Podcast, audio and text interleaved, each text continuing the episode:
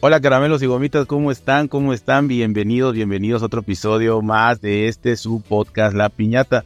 Hoy estoy muy contento porque está conmigo un verdadero podcaster y un verdadero amigo eh, desde hace mucho tiempo. Ahorita le voy a preguntar porque a mí ya ve que de repente se me, se me, van, se me van las fechas, no me quiero equivocar, pero yo creo que sí tendrá sus, sus cinco años más o menos y es el grandísimo amigo Walterio desde Argentina. Walterio, ¿cómo estás? ¿Qué, ¿Qué, estás haciendo hoy? ¿Cómo te sientes? Cuéntame, es un placer que estés por aquí. Hola Adrián, amigo, ¿cómo estás? Todo perfecto acá. Y haciendo cuentas creo que es un poquito más, me parece. ¿eh? Me parece que es un poco más. Sí. Pero oh, sí, yo creo que debe ser 2014, 2015 quizá que nos hayamos conocido, posiblemente. ¿eh?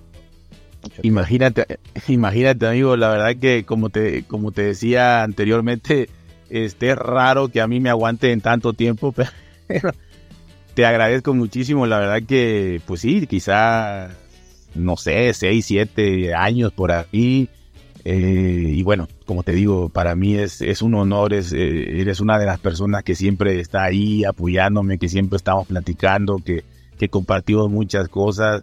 Y bueno, nos conocimos por, por el podcast, obviamente, mm, eh, por algún grupo en el que estábamos y demás, pero cuéntanos un poquito sobre, sobre el podcast que tenías, si tienes algún alguna idea de, volver a hacerlo o ahorita estás participando con, con, otros compañeros, pero cuéntanos un poquito de esto, ¿no? De, de, realmente cómo coincidimos. Sí, la verdad que, bueno, en primer lugar, eh, eh, estoy muy contento y la verdad muy emocionado, muy alegre de estar eh, haciendo este, este, este, podcast con vos. Eh. La verdad, tantas veces, creo que alguna vez lo hicimos ya para, para justamente para alguno de los, de los podcasts que tenía yo. Para el tuyo, sí. Ah, ajá, así que bueno, y ahora para mí es un honor estar en el, en el tuyo, eh, que yo siempre te, molestaba con esto, te decía, siempre invitas gente, invitas a todos, a uno, al otro. y yo nunca, siempre estaba ahí esperando, esperando el llamado, la, la batiseñal de la gata y nunca llegaba la señal de Adrián. Bueno, ahora yo llego vos, así que súper agradecido, esperemos pasar un lindo momento. Yo creo que sí. No, sí, la verdad, la verdad que sí la vamos a pasar súper genial, pero continúa, perdón, perdón. Bueno, sí, bueno, y mm, sí, yo, mira, yo creo que nos conocimos hace más de 6, 7, yo, yo mínimo 8 años, así que nos conocemos, porque eh, yo tenía en ese momento con unos amigos un podcast que se llamaba Bonus Track en Radio, que hacíamos eh, cosas relativas a la música y, y eso, ¿no? Eh, más que nada el rock. Con otras cuestiones, un poco mezclado con historia, mezclado con literatura y cosas medias rebuscadas, digamos, no solo pasar música, sino hablar un poco más.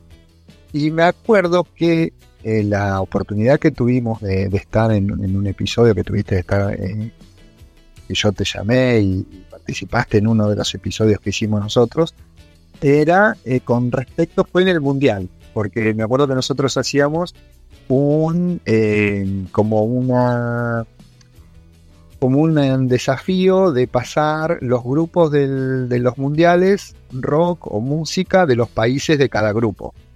Y México participó, así que eso fue en el Mundial 2014, sí, en el 2014 creo que fue eso, o 2018, en uno de los dos mundiales. Uh -huh. eh, participó México. Eh, y, y, me acuerdo que eh, te llamé a vos para, para que nos cuentes un poco de, de música de, de, México y eso, bandas de México. Así que ahí esa fue la oportunidad que tuvimos para, para hacer algo juntos. Eh, que estuvo buenísimo. Sí, sí, sí. Como...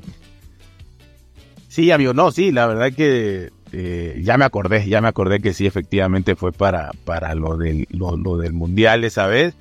No me acuerdo bien, pero creo que también este, creo que estuve otra vez, si no me equivoco, este.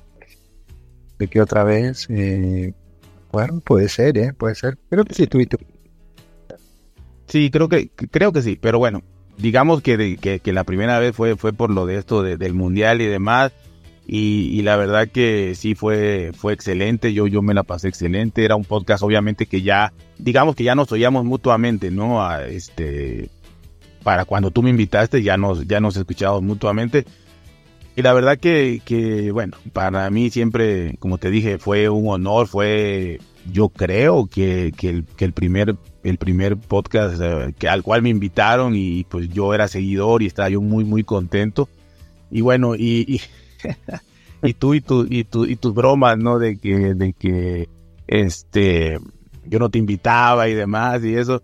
La verdad es que yo siempre tuve muchísimas ganas de, de tenerte, eh, de tenerte aquí, de poder platicar contigo como, como los amigos que, que, creo que somos, o, por lo menos yo, yo, yo lo considero así, de esa manera.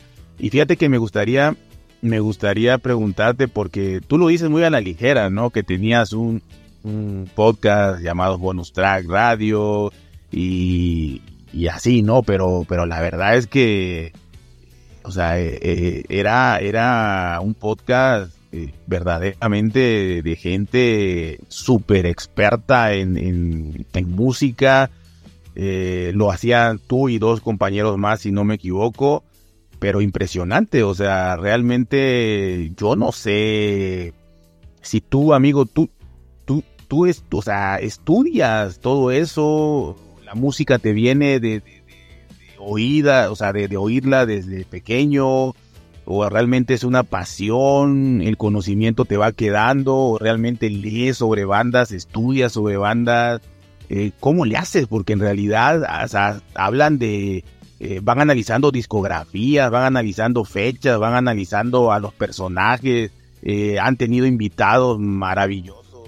Entonces, este, es así como que un, un hobby, pero hobby que estudias, que preparas, que esto, o, te digo, o es eso de que nada más tienes la pasión por la música y obviamente eh, lo expresan de una manera profesional realmente, porque no era poner música, o sea, era un programa en el cual eh, la música realmente era parte fundamental, pero la historia de, de, toda la banda era, era verdaderamente algo que había que, supongo yo, prepararse muy bien, ¿no? ¿Cómo le hacían a mí?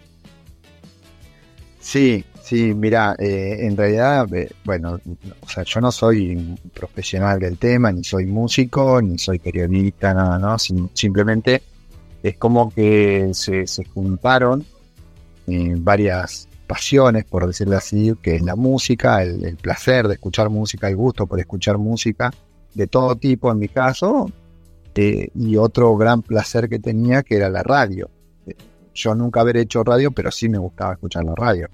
Yo siempre fui fan de la radio, de escuchar radio todo el día, hablando de épocas donde no existía internet, no había nada, ¿no? Era la radio, era la televisión. Y, yo escuchaba radio todo el día, mientras estaba en mi casa hasta, hasta dormía, escuchando radio. Escuchaba radios, eh, programas de, radio. ¿Sabes qué me, me, acordaba cuando estabas hablando la otra vez de. Eh, ¿Te acordás que hablaron de las de las radios esas con banda, con, con onda corta, que se escuchaban programas.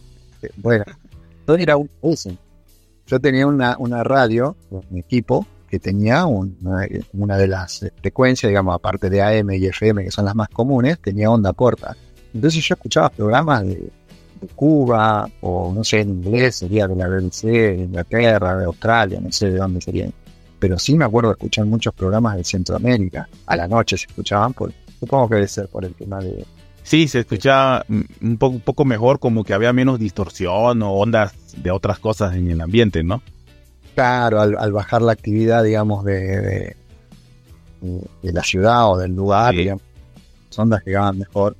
Y sí me acuerdo de escuchar, quedarme madrugadas escuchando cosas de, otro país, que a veces ni entendía lo que decían, pero era esa magia de estar escuchando la radio de otro, otro lugar, ¿no?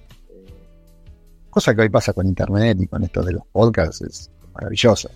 es como que es como que es un, es un volver a ese momento, a esa magia, digamos, ¿no? De, aquello.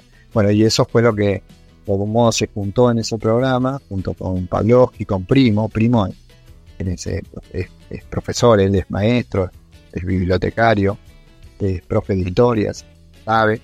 Eh, Pablo Pavlovsky también es un apasionado como yo y le metíamos mucha producción, el investigar, viste, un poco... Cuando te gusta es más fácil, claro. Pero sí, mucha producción, o sea, preparar las cosas. Yo cuando hago una entrevista o cuando hacíamos una entrevista siempre me gustaba en los días previos, eso, investigar, escuchar la música, escuchar los discos de quien íbamos a entrevistar, tratar de buscar notas eh, que, haya, que hayan publicado, ver entrevistas, ¿viste? Como para, como para conocer a la persona y eh, tratar de preguntar más o menos, o no te digo de buscar, porque es difícil, a veces es difícil, me gustan mucho las entrevistas a mí. Eh, y a veces siento cuando yo veo entrevistas que como que muchas veces quieren hacer una pregunta, como hacer la pregunta, ¿no? Y a veces eh, me parece que si uno ve o conoce a, quien entrevista antes, eh, es más fácil escucharlo y preguntarle algo sobre lo que quiere hablar. Eh, entonces a mí me gustaba más eso, más, más repreguntar que tratar de sacar a, pero bueno, son modos, ¿no? De, hacer las cosas como yo más o menos lo vengo viendo. Y así, eh, ese más o menos venía por ese lado. Pero, pero sí, siempre fue una pasión hasta hoy.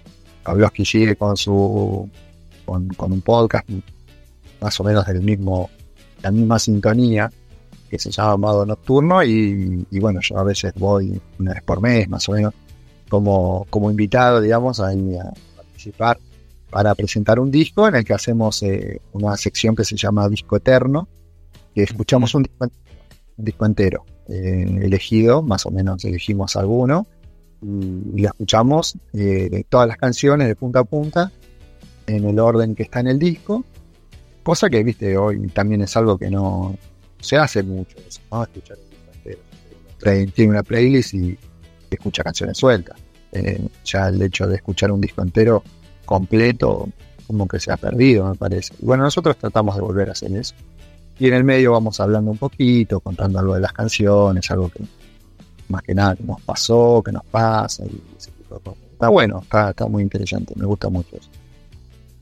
No, sí, la verdad que ya te escuché ahí y, y, está, te digo, está impresionante, o sea, la producción que le ponen, como tú dices, más allá de que sea un hobby, un gusto, un amor y lo que sea, no dejan de hacerlo de manera profesional, ¿no?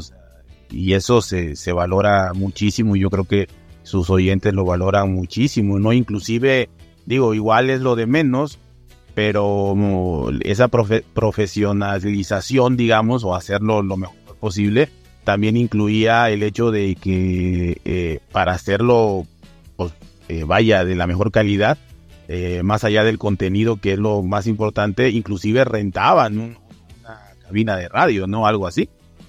Claro, nosotros estábamos en una emisora de radio. Eh, pagábamos el espacio y teníamos el programa ahí. Poco juntábamos publicidades y con eso más o menos sacábamos la plata para pagar el espacio de la radio.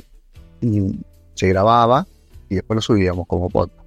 Así que esa era la dinámica más o menos que teníamos del tema de publicar. O sea, como hoy todavía sigue haciendo Pablo con, con modo nocturno, que se puede escuchar por, en vivo, por la radio, sale acá en una radio de acá, en una radio local, sale por internet también en vivo la radio y pues podcast, así que se puede escuchar. Si te lo perdiste en vivo, lo podés escuchar después en otro momento. Sí, sí, sí. Eh, no, honestamente, como te digo, para mí siempre, siempre ha sido un referente en cuanto a a, todo lo que has hecho, a todo lo que, lo que implica este trabajo tan maravilloso. De, de hecho, bonus track, o sea, si lo buscamos, está, ¿verdad? O sea, para la gente que quiera saber lo que hacías y todo, eh, esos audios están ahí, ¿no? Sí, sí, sí, está bonus track en radio, en Evox, que quedó. Evox está. No sé si están todos, algunos, algunos estaban, pero, pero buscando se encuentra bonus track en radio fueron como seis temporadas, creo, o sea, no sé. Calcula que en un momento Ajá, dime. el episodio 300 y después hicimos más, pero me acuerdo que cuando hicimos el episodio 300 hicimos un programa de 300 minutos, o sea, vivo, en la radio. Sí, pero cinco horas de radio, haciendo operación invitados, vinieron músicos, iba pasando gente, tocaban en vivo, charlábamos, en la, en la vereda, en la calle, pusimos una parrilla, hicimos choripanes, eh, con toda la gente que vino ahí. Fue, fue muy, fue una locura. O sea, yo lo pienso hoy, las cosas que hicimos, la verdad fueron increíbles. Pero, pero mal, no me no, impresionante, imagínate, este, para mí, fíjate que para mí lo más difícil y complicado, eh, hablando de, de, podcast, para mí, creo que más allá de lo que uno pueda hacer o no, siempre, siempre para mí lo más complicado ha sido la comunidad. O sea, lo, o lo que llamamos comunidad, ¿no? Esa gente que te escucha, que te aprecia de cierta forma, que se siente acompañada por ti, que le gusta lo que haces, te deje un comentario o nunca te lo deje, pero que tenga años escuchándote. Y, y, y ese cariño, ese amor de esa gente, ese hecho de que, este, pues como dijiste tú, hicieron hasta, hasta un asado ahí, la gente llegaba y demás, o sea, ese cariño, eso, creo que eso no lo puedes eh, pagar con nada, es simplemente hacer lo que te gusta, hacerlo con pasión y, vaya, y, de alguna manera, como te digo, o sea, eso, eso como cómo lo pagas, cómo lo logras, cómo lo compras, si no, es más que haciendo lo que te gusta, dando lo mejor de ti en lo que te gusta y, eso creo que es la recompensa más grande, por lo menos para mí esa, esa es, ¿no? Sí, sí, la verdad que sí. Para mí lo más, lo más maravilloso de todo esto que, que, que pasé todo este tiempo, además de, un lugar conocer gente de todos lados, ¿no? Conocer como a vos, como a muchos amigos que tengo en distintos países. Conocer mucha gente de, todo tipo de, profesiones, de oficios, de, culturas distintas. Eso es maravilloso, la verdad, lo que me llevó a conocer a gente. Y después también haciendo los episodios y las entrevistas a los músicos y compartiendo la música y todo eso, eh, el lograr ser un, nexo entre un músico y el público, viste que de repente no sé, llamo eh, un músico de acá de la ciudad que presentó un disco o, o músicos que nosotros hemos entrevistado y que no sé algún escuchó en España algún oyente y, se hizo fanático de la banda que le gustó y que después me llama y me dice, sí, dice, gracias al, programa, eh, me hizo fanático, o venir un músico y, después contarnos en otra oportunidad que, le pidieron de otro lado porque no lo escucharon el programa, La verdad que es, digo, o sea, no, yo no lo hago por eso, nunca lo hicimos por eso, pero, pero es como que parte de de ponerle ganas o, de, hacerlo eh, también un poco sin, sin esa eh, como, como que sin esas pretensiones, ¿no? Vaya, fue natural. Exactamente, ¿viste? Es como que surgen, son cosas que uno no las planifica, no las piensa, no es que lo hace pensando en eso como objetivo, sino que surgen y la verdad que eso es maravilloso. Mismo muchos músicos que nos han hecho la cortina en cada en cada en cada inicio de temporada nos hacían una, una, canción para el programa eso también es genial que un músico te haga no imagínate. canción para el programa para que le pongan de, presentación y teníamos un programa eh, cortinas hechas por por músicos. O, o no sé un algún momento, alguna oportunidad, había un músico de España, eh, viste que, lo, buscábamos, lo encontrábamos así, no es conocido, y, pasamos, pusimos la música, hablamos de hicimos una investigación, todo por internet. Y cuando lo publicamos, claro, nosotros lo, etiquetamos, viste, y se ve que lo escuchó y le nos mandó un mail diciéndole que, le había parecido muy bueno lo que hicimos, que, muchas gracias por, por haber eh, investigado, que la información que pusimos que, era, que estaba toda perfecta, que estaba bien, que no habíamos eh, dicho nada equivocado. Y después cuando sacó un nuevo disco, nos mandó previamente, antes de publicarlo, nos mandó una canción, nos mandó la muestra de las canciones. nosotros lo escuchamos, además nos mandó para que lo pongamos en la radio antes de que él lo publique en las redes. El de que él lo suba a Bandcamp, nosotros ya lo habíamos pasado en la radio. No, increíble, increíble. Y eso, para mí, eso, sí, es como decir, bueno, tiene precio. Sí, no, o sea, vaya, este, más explicado ya no se puede, ¿no? Realmente es tanto la, comunidad de, escuchas como, como las amistades, lo, lo, que conocieron y lo que y, todo ese vínculo, como tú bien dices, entre, entre el artista y el, y el, y el público, ¿no? Y obviamente ustedes en medio que absorbían de los dos lados todas estas partes. Así que ni siquiera me quiero imaginar eh, cuántas canciones conoces, cuántas bandas conoces, eh, no solo de, de, oír el disco la canción, sino también inclusive a, a músicos, a bandas eh, que conociste en vivo, ¿no? Por, por, porque llegaron a tu programa o por medio de una entrevista, platicar con ellos y demás cosas que, que pues ese era, el, ese era el, la cadena, ¿no? Que enganchaba entre ustedes, este, entre el músico y, y, el público, ustedes eran ese, ese eslavo. La verdad que a mí siempre me, me llamó poderosamente la atención el, el profesionalismo con el cual lo, hicieron todo eso. Me estás hablando de más de 300 episodios. Es una cantidad impresionante tomando en cuenta que eran episodios largos, que no eran diarios y así. Y con toda esa producción que le metían, la verdad que, que para mí es, es, impresionante. Es algo que ahí está y que le recomiendo a todos los que escuchen esto que, que hay en Evox, como, como bien dijo Seguro, ahí está, este bonus track y la verdad es que vale muchísimo, muchísimo, muchísimo la pena eh, darle una escuchada porque esto pues no pasa, no pasa de moda, es atemporal y se puede oír en, en cualquier, en cualquier momento, ¿no? Y pues yo te felicito por eso, nos conocimos, eh, repito, escuchándonos mutuamente y, todo esto, ¿no? Y eh, otra cuestión, dime. Yo un poco, yo un poco más, digamos, más, más conservador con un, un programa que se durante un montón de años. Eh, pero, pero sí, yo a vos te escuché, no sé, en cientos millones de programas, creo que, no sé si tenés la cuenta de cuántos hiciste. Como 28 amigos. bueno, entonces tú no, escuchando ahí. Porque, no sé si, eh, todos, creo que te escuché todos. sí.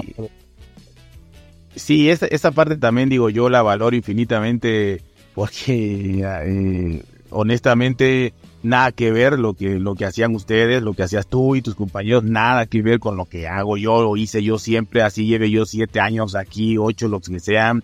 Pues la verdad que yo siempre he hablado lo que se me ocurre, lo que pienso, este, jamás he planificado absolutamente nada, jamás he hecho un guion de nada, pues obviamente no, tampoco es que hable yo de cosas muy profundas. Eh, obviamente, si voy a hablar de algo eh, como lo que me hiciste favor de, de enviarme, este, pues obviamente sí lo leo, lo veo, pero lo leo un par de veces, lo entiendo, eh, o lo que mi cabeza me, dice que entendió y ya lo hablo y al final de cuentas lo que hablo es ya es otra cosa de lo que pensé en un inicio, porque pues, te digo, no, no este no no no no llevo así el guion ni nada.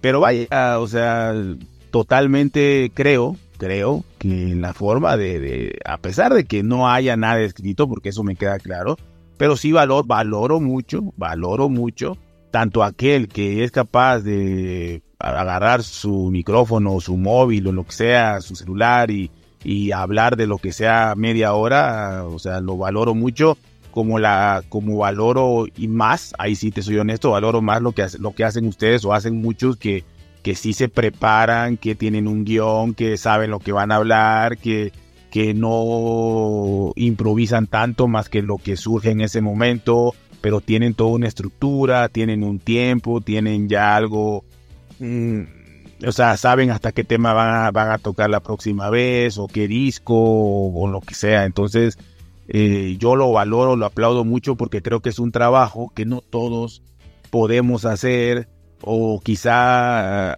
no, no, está, no estamos dispuestos a hacer, sino que o nos gusta más, ¿no? El hecho también se vale, ¿no? De decir, bueno, yo voy a hablar de lo que de lo que así, ¿no? Sin, sin, sin mayor planificación, ¿no? Por, por decirlo, pero siempre siempre he valorado muchísimo más a la gente que, que hace este tipo de programas como tú, que inclusive con lo del radio, no sé si en algún momento creo, de lo que me acuerdo, de hace años que platicamos, creo que inclusive pagaban ustedes, ¿no? Por estar, a, por ocupar ese espacio, ¿no? Claro, nosotros pagábamos el espacio, pagábamos en las dos horas que teníamos, usábamos las instalaciones para, para, sacar el programa de radio. Y sí, sí, sí, nosotros también no, no, nunca trabajamos con guion, así como tal, ¿no? Teníamos más bien una idea de más o menos de lo que y cómo iba a ir.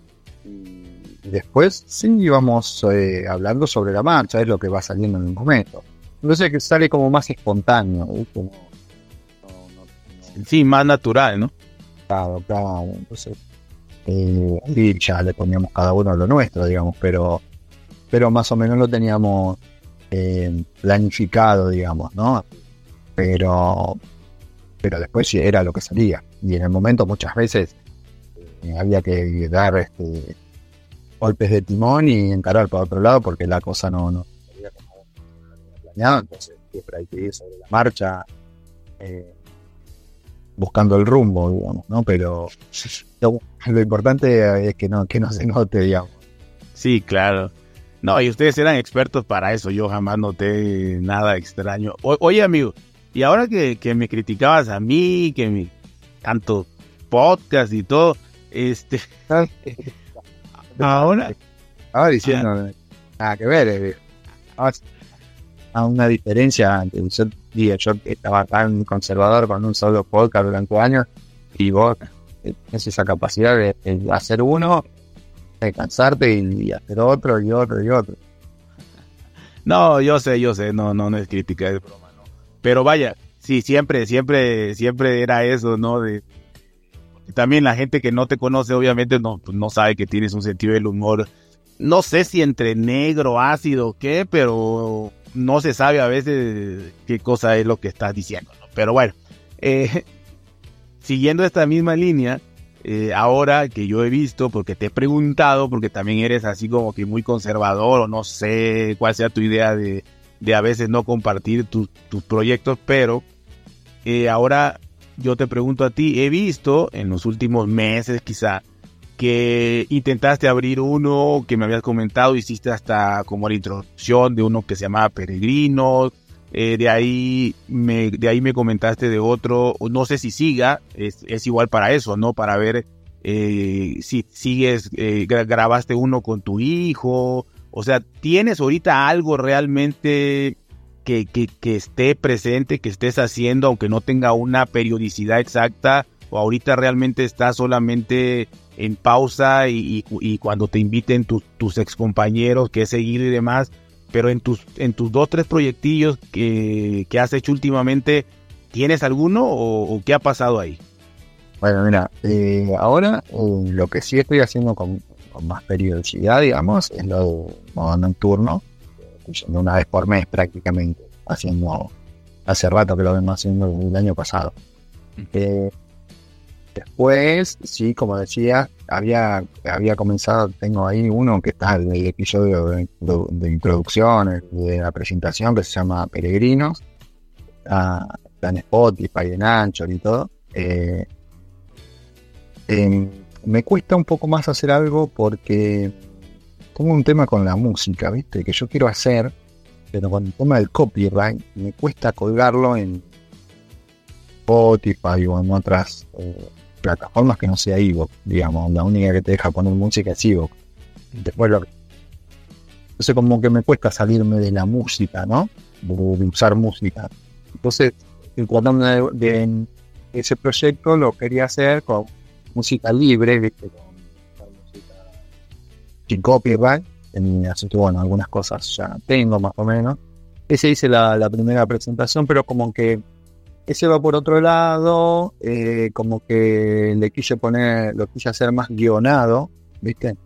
Con, con, más producción, digamos, más producido el podcast, con efectos, buscar cosas así, digamos.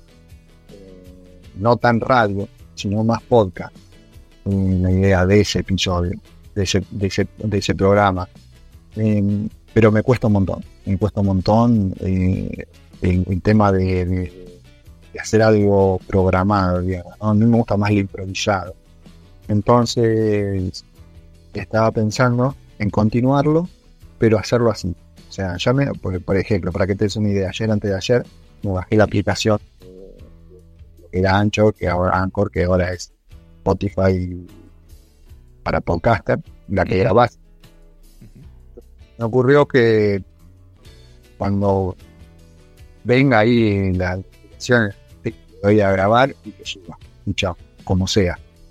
sin música, en la calle, no sé, como venga. ¿Entendés? Algo así. Entonces creo que sí, sí. por ese lado.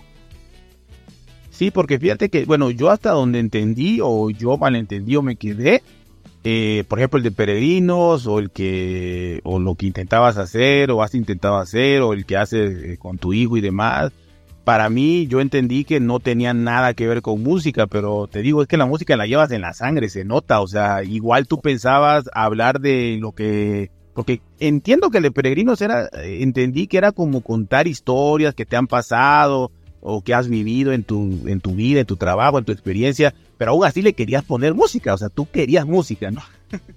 claro, sí, sí, la idea era, es, es, un diario, digamos, ¿no?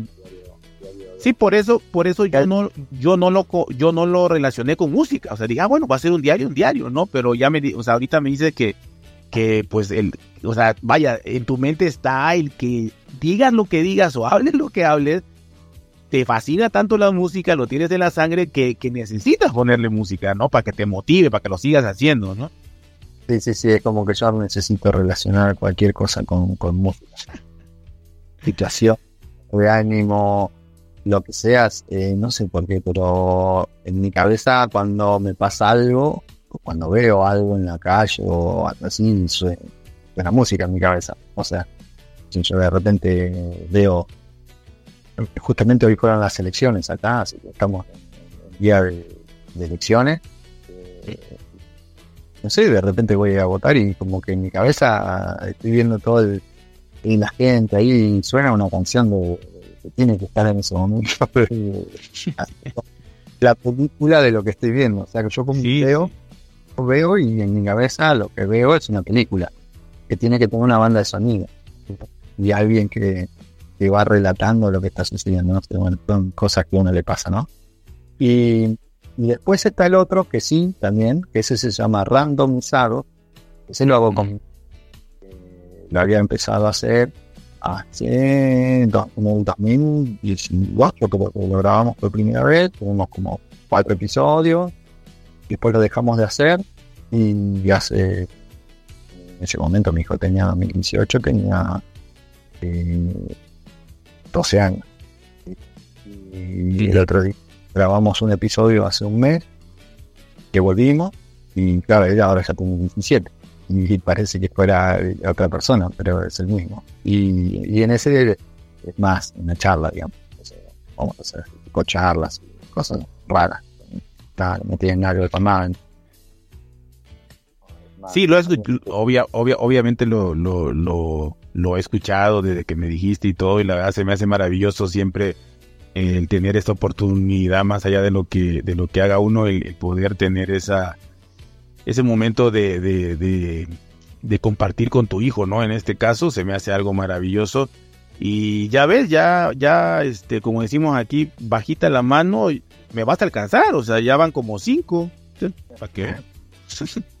y, bueno, y después, y después la, eh, el otro en lo que estoy embarcado es en el invitado a podcast. sí, aparte. Sí, no, ese, ese, ese, ese, ese es más, o sea, ahí sí, ahí sí me gana. Quién sabe cuántos podcasts has estado invitado, ¿no? No, no creo, no sé, no, no, no tanto, no tanto. Pero bueno, el que se invita, sí, sí. de lo que sea, me anoto en todas. No, ahí está bien, la verdad que es, eh, yo, yo lo veo como una, siempre un, un gusto, un honor, ¿no? Y más, si me gusta hacer esto, pues que cuando me ha sucedido a mí, que han sido pocas veces, pero siempre, siempre me, me emociona, ¿no? Me, emociona mucho y, y, lo disfruto mucho y, sea, sea quien sea, ¿no? Y más cuando es un amigo, pues obviamente lo disfrutas muchísimo más porque quieres tener a esa persona, quieres platicar con esa persona, quieres que conozcan a esa persona, compartir lo que tú vives con, con, con esa persona, contárselo al público y demás y bueno, para mí, para mí eh, siempre ha sido, te digo, te, te, he considerado y te considero un amigo por tantos años, porque también, si te acuerdas, pues de esa época éramos, quizá nos llegamos a conocer y hasta grabar cuatro o cinco personas, de las cuales, este, igual, igual tú te llevas, eh, bueno, vaya, tienes contacto, digamos, con, con, con alguna de ellas, igual no, no sé, pero pues bueno, este, siempre, siempre como que van, va uno acercándose a alguien, a veces eso fructifica durante años, a veces no es que te pelees ni nada, pero pues, se, van alejando, o gente que ya no hace podcast y obviamente ya no te buscan, lo que sea, pero por eso valoro mucho eh, la cantidad de tiempo con la cual eh, he tenido en este caso eh, contacto con contigo, ¿no? Y, te quería preguntar, amigo, este, bueno, ya hablando de, habiendo sacado ya como cinco podcasts que entre que están ahí y se pueden oír y demás, aparte de, de, bonus track que fue, digamos, el, que más tuviste y duró y eso, ya este vamos a dejar en la descripción pues todos los que has hecho aunque sea una vez o hace añísimos para que que quiera pues ahí los pueda los pueda oír. Y, seguramente también para que para que te conozcan me queda claro que, no vas a dejar de hacer podcast. O sea si no es con uno o con invitado o lo que sea pero es algo que te gusta y que y que y que vas a vas a seguir haciendo. Así que lo vamos a dejar ahí en la en la en la en la descripción. Y, y hoy amigo en eh, apenas estamos platicando Mm, eh, surgió entre una de nuestras pláticas, yo creo que lo saqué, te preguntaba sobre, sobre el fútbol, sobre una serie que vi, de, las barras y todo esto. Bueno, creo que esa parte es más conocida, ¿no? Menos o más, pero a quien le gusta el fútbol sabe eh, o ha visto alguna vez eh, que, cuál es la calidad de, aficionados que, que hay en, en Argentina, ¿no? Esta pasión impresionante. Pero digamos que eso yo lo veo como, bueno, eh, me llama la atención, me admira y todo, pero ahí está, ¿no? Eh, creo que es más conocida por ser un deporte. Pero en la cuestión de la música yo sí no tenía ni idea. Eh, tú me mandaste inclusive un video de, de, de, una banda de rock tocando en un estadio que es impresionante lo que sucede ahí. No tengo idea de lo que pueda suceder ahí en, todos parados, sin camisa y, haciendo lo, que te puedas imaginar, eh, disfrutando del espectáculo, ¿no? Pero vaya, esto amigo, o sea, esta pasión del argentino en general, ¿es solamente hacia el rock o realmente es hacia toda la música? ¿Por, ¿por qué te lo pregunto? Porque, por ejemplo, en México, que se considera creo que dentro de, de, los que hablamos, de los países que hablan español, creo que México se considera uno de los mercados más importantes para cualquier artista, ¿no? O sea, el hecho de, de triunfar aquí o de hacer giras aquí, de vender discos aquí, lo que sea. Eh, pero en México, desgraciadamente o afortunadamente para algunos, a mí no, nunca me gustó, pero, pero vaya, en México, en México el rey yo creo que es el pop. O sea, desde muchísimo tiempo, desde que yo tengo uso de razón, fue el pop. De hecho, este, hay un canal que se llama Telehit, que nació supuestamente como competencia en TV, pero nada que ver. En TV en, esos años era rock, algo así. ahorita, este, bueno, y Telehit surgió aquí en México, pop, totalmente pop. En México ya ves que se hacen muchas novelas, todo eso, ¿no? Entonces lo mismo, o sea, los mismos productores buscaban, ¿no? Pues, ¿qué, es lo que vende? O sea, la música no importaba, la letra no, importa, no importa. ¿Qué vende? No, pues venden cinco jóvenes, este, dos mujeres, tres hombres, o sea, te, tienen su estereotipo exacto, ¿no? De tipo Backstreet Boys y todas estas cosas, ¿no? Entonces, ¿no? Este, bueno, eso es lo que, lo que buscaban y así sacaron, ¿no? Tipo Minudo, Parchís, digo, estoy hablando de épocas este, arcaicas, pero seguramente los conociste. Y, y ese, ¿no? ese tipo de artistas es lo que en México salía, artistas comerciales que no importaba si cantaban, sabían, no sabían, simplemente tres hombres, dos mujeres, o dos mujeres, tres hombres de la misma edad, de eh, entre más diferentes fueran, uno más moreno, uno más rubio, uno más lo que sea, eh, inclusive si podían meter otro de una nacionalidad, pero era solamente con el objetivo comercial de que en ese país se oyera. Y, y así fuimos durante muchos años y sigue pasando eh, eso en México. Entonces, en México yo creo que el rey de la música hasta hace quizá 10 años fue el pop, totalmente pop. Eh, de ahí, obviamente, eh, podemos hablar de Luis Miguel, de, de, Paulina Rubio, de, todos estos cantantes que, que, de alguna manera quizás son los más conocidos fuera, fuera de México. y siempre en México también como tenemos muchas raíces y mucha historia, digamos, este, mm, ranchera o ancestral o así, eh, también en México nunca se dejó de escuchar la, el mariachi y todas estas cosas, ¿no?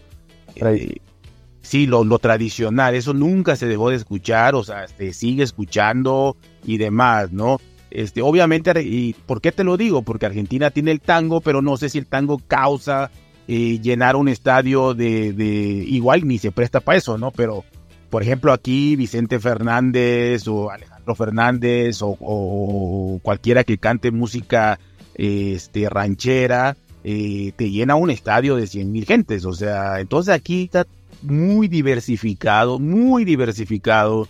El rock, digamos que, o sea, hay para todos. Si quieres oír rock, Ahí donde vas a escuchar rock con la misma pasión, quizá argentina probablemente, eh, pero hay también para estar sentadito en un lugar muy, en un teatro, escuchando pop, sentado, cantando sin problemas. Eh, también hay para escuchar rancheras, también hay para, para escuchar reggaetón, al que le guste el reggaetón. O sea, yo no te pudiera decir que en México haya una pasión por un género en especial. O sea, no. El rock tuvo ahí su, su, su, como 10 añitos estuvo el rock eh, de bandas como El Tri, como Molotov, como Control Machete, pero ya era también más bandas del norte que tiraban más a tipo hip hop, ¿no? Este, como estas que te digo de Control Machete, de, de de este de Molotov y, Plastilina Mosh y todos estos era más con influencia este gringa, ¿no? estadounidense. Entonces, en realidad el rock aquí pues más allá de, de del Tri, de la Cuca, de la Lupita, pero no dejaba de ser un rock muy underground, ¿no? O sea, un rock que no pasaba en el radio, un rock que no eh, estaba en, los escenarios más decentes, sino que eran rock que se hacían en, al aire libre, e inclusive bandas como Caifanes, como, como este, Fobia y todas estas, Maná, o sea, hasta que no tuvieron un cierto éxito, estas bandas eran bandas de bares, de cantar en la calle, de, y siempre el rock mexicano fue considerado de, un rock, una música baja, ¿no? Una música para gente eh, sin cultura, para gente o para jóvenes o así, ¿no? O sea, realmente el rock mexicano no, no, no es lo que es en España. Por eso la pregunta y por eso me admira, porque no sé, te repito, si es ahorita que nos cuentes tú si es realmente hacia todo el rock, si es realmente un género que supera todos los demás géneros o también hay para todo, porque yo no me imagino a Fito Páez cantando en un, en un, en un este, o, o, tú decías también, ya no nos vayamos a Pito Páez, que es más tranquilo, sino no me imagino a, a mencionaste a Soda Stereo, que para mí Soda Stereo eh, es rock, pero ligero, a mi punto de vista. No me lo imagino con esa gente destruyéndose ahí abajo, ¿no? O sea, pero bueno, cuéntanos tú, ¿no? Eh, no, no, si, pensás eso porque no viste ningún recital de en vivo. Es más o menos parecido a lo que te mostré yo. Es una cosa gente también está actuando, lo que sea. Pero, pero sí, no, no, la música en general acá se vive, se vive así. Se vive el rock, por supuesto, pero a todo nivel. El rock es como el fútbol. El fútbol es pasión, esa locura, ese desenfreno. Lo que pasa en un, un recital de, rock es, lo mismo, es lo mismo, pero, pero con la con la diferencia de que cuando es un partido de fútbol son dos equipos y cuando o sea la gente que está es, hincha para o sea para un equipo o para el otro y cuando hacer un, un estadio un concierto de rock y están todos viendo a una sola persona, digamos, a una banda. Entonces como que es más todavía eso, ¿no? Ese, fervor, digamos, que hay en cuanto a lo que se vive ahí en rock, en la música, en los recitales.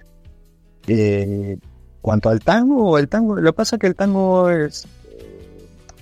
sí, hay mucha gente que obviamente le gusta, que se escucha, no, no, es el nivel, digamos, de popularidad de hacer un recital al aire libre, pero, pero sí hay muchos lugares, porque no, tampoco no es una música como para eso, ¿no? Pero sí hay muchos espacios donde vos vas y hoy de repente acá vas y quizá vas a una cena o algo y hay cantante de tango que tiene un show y mientras estás ahí y, te hacen un espectáculo de tango, ¿no? ritual, digamos. Eh, el folclore, lo que nosotros denominamos folclore, que es la música más eh, propia, ah, música nativa, digamos, eh, de influencia, obviamente, no, no le inventaron acá porque no se nada. Obviamente, todo con influencias españolas, digamos, ¿no? Lo que es samba, chacarera, todo ese tipo de música que nosotros decimos folclore. eso sí tiene más, más, más, más popularidad, digamos. Y hay, eso se hacen recitales, tales y todo, con, mucha gente, muy, parecido a eso, como, lo que pasa a usted con la ranchera, ¿no? Porque es más popular gente, sobre todo el interior, es donde más se vive el folclore. Y después, bueno, el rock, el pop también, sí, y recital de pop, o sea, vos imaginate, yo te digo Coldplay, Coldplay no es rock, pop, y vos ves el último recital que vio Coldplay y hizo no sé cuánto, vio como no sé cuántos recitales completos en un estadio, hizo como 5 o 6, bien, no sé cuántos hizo. Y la gente estaba a tope, digamos. Y vos no escuchás la música, ves la gente cómo está y vos decís, esto es un partido de fútbol o es, es un recital de rock. Y no, Coldplay. Yo Stereo es lo mismo también. Parece que no, pero también un show espectacular. Eh, el, hecho de ir a. Se vive, se vive como un partido de fútbol, como, una pasión, digamos, ¿no? Es lo que, más o menos, lo que, lo que yo te decía, es como que uno vive con. No sé, es algo muy raro con la música acá. Porque siempre se vivió así la música. Yo la chico me acuerdo. Era, era como, como muy presente, digamos tema que acá la música, el rock, todo acá viene ya desde finales de los 60. Eh, hay música rock que sí se hizo acá, obviamente con tomando como ejemplo, influencias, en su momento los Beatles o los Rolling Stones o el blues de Estados Unidos, entonces ahí cada banda fueron buscando en, esos géneros, digamos, pero, pero a su vez con una impronta y una mezcla y, una influencia de, lo nuestro, ¿no? Estar acá tan alejado, porque a mí me parece que por ahí ustedes, al estar tan cerca de Estados Unidos, como que, tienen esa influencia muy marcada de las bandas, por ejemplo, del rock. Entonces por ahí se les hace más difícil a una banda que no sea puramente rock gringo, digamos, sobresalir o, o, o crecer, porque justamente demasiada influencia de Estados Unidos con, con el rock. Entonces como que por ahí capaz que la, gente escucha más rock en inglés que, bandas de rock en, español. Eh, creo yo, no sé. No, sí, sí, en, en, realidad créeme que sí, o sea, aquí te digo, el poco rock, digamos, la época dorada del rock, si se puede llamar así, fue por ahí de los, eh, de los ochentas, 10 años, entre ochentas y noventas no pasó de 10 años, y, y, pero era, era un rock, eh, te digo, que se hacía en lugares eh, muy marginales, que no pasaba en la radio, que era, era, era muy, muy así como te digo, underground o de, o de, o de gente eh, que la gente pensaba, ¿no? O asociaba, asociaba, mejor dicho, a gente ignorante, gente drogadicta, gente eh, lo peor de la sociedad que iba a estar en esos, en esos eh, conciertos, ¿no? Recitales, como le llamas. Eso era el rock mexicano, o sea, realmente, ¿por qué? Porque en realidad el tri, el tri, siendo el tri, no, no ves gente con un alto poder adquisitivo escuchando al tri, o sea, no, o sea, ni teniendo 50 años tocando y que ya sale en la radio y que, y que ya es conocido, eh, en México no, en México realmente eh, si tú te pones a ver los, los, los éxitos o la lista de éxitos eh, en Spotify o cualquier plataforma de estas de México, y si no es reggaetón, porque pues ya no, nos invadieron, pero si no es reggaetón, es, es música en inglés, o sea, es rock en inglés. De hecho, en México yo, yo creo que no se hizo vaya, se hizo, pero nunca eh, floreció, nunca tuvo ni siquiera un, un, concierto, eh, alguna banda que fuera, digamos, de, metal, ¿no? De, metalera o, de rock pesado, de rock más así, así pesadón. Eh, aquí nunca existió, porque obviamente era súper opacada por, por las bandas de Estados Unidos, de, ese calibre, tipo Metallica, Nirvana, aquí, ¿quién iba a tocar eso si pues, no sobresalía, no? Claro, claro, no, bueno, sí, acá eh, lo que pasó fue que allá a comienzos de los 60 comenzaron las bandas de rock o el rock en español acá, digamos, con eso, ¿no? Con, y después vino una época de dictadura, que tuvimos varios años dictadura, donde en un momento se llegó a prohibir la música en inglés, por ejemplo. Eh, entonces, ¿qué pasaba? Claro, la, necesitaban los que hacían música, necesitaban hacer música en español, porque al no poder escuchar música en inglés o pasar música en inglés, eso generó el mismo el idioma, digamos, se empleara mucho más. Y, eso es como que también favoreció a la generación de de, mejores canciones de mejores letras de mejores poesías y de, manejar mejor el, eso, la, sonoridad del, idioma asociada a la música del rock, en este caso, por ejemplo. Entonces, eso ayudó muchísimo. Eh, y más al estar, como te decía, al estar tan lejos de América o de Inglaterra o de Europa, estar tan alejado de todo, nosotros por ahí teníamos, es como que la música tiene más eh, cosas propias, como que, anulan todas esas influencias tan fuertes y se trata de buscar en, lo propio mucho, mucho sonido de acá, muchos instrumentos propios. Eh, vamos a escuchar por ahí canciones o bandas de rock que tienen un bandoneón, viste que es música, uh que se usa en, para el tango y, y, salen cosas geniales, sin ir más lejos, de repente escuchas Bajo Fondo, que es una, una fusión entre que es Santa Olaya, que es un músico de los 60 a los 70, junto a Cerati, que hacen una canción que se llama El Mareo, que tienen esas reminiscencias tango y rock, ¿viste? que son cosas increíbles que se pueden hacer solamente en un lugar donde no tengas influencia de nada, porque tenés tus cosas donde vos podés eh, jugar con eso, ¿no? Entonces crear con cosas. Y tenemos música, no sé, de repente eh, propias de, los, pueblos originarios de acá o del altiplano, digamos, ¿no? Con, con, con, las quenas o con un cicus o con el charango, ¿viste? o no sé, la música del litoral, propio del litoral, más parecida al chamamé. Entonces como que eh, se usan muchas cosas propias. Y eso es como que le ha dado, le ha, le ha ido dando una identidad que pegó mucho en Latinoamérica.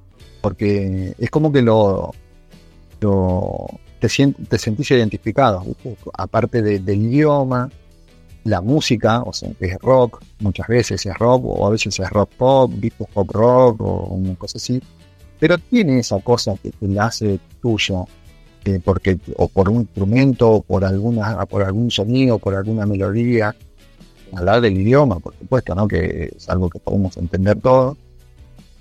Y justamente estábamos hablando eh, anoche con, Pablo, el, viernes que estábamos haciendo el disco de, de los Enanitos Verdes, que hablábamos de eso, que por qué, cómo puede ser que los Enanitos Verdes hayan tenido más éxito en toda América que en Argentina.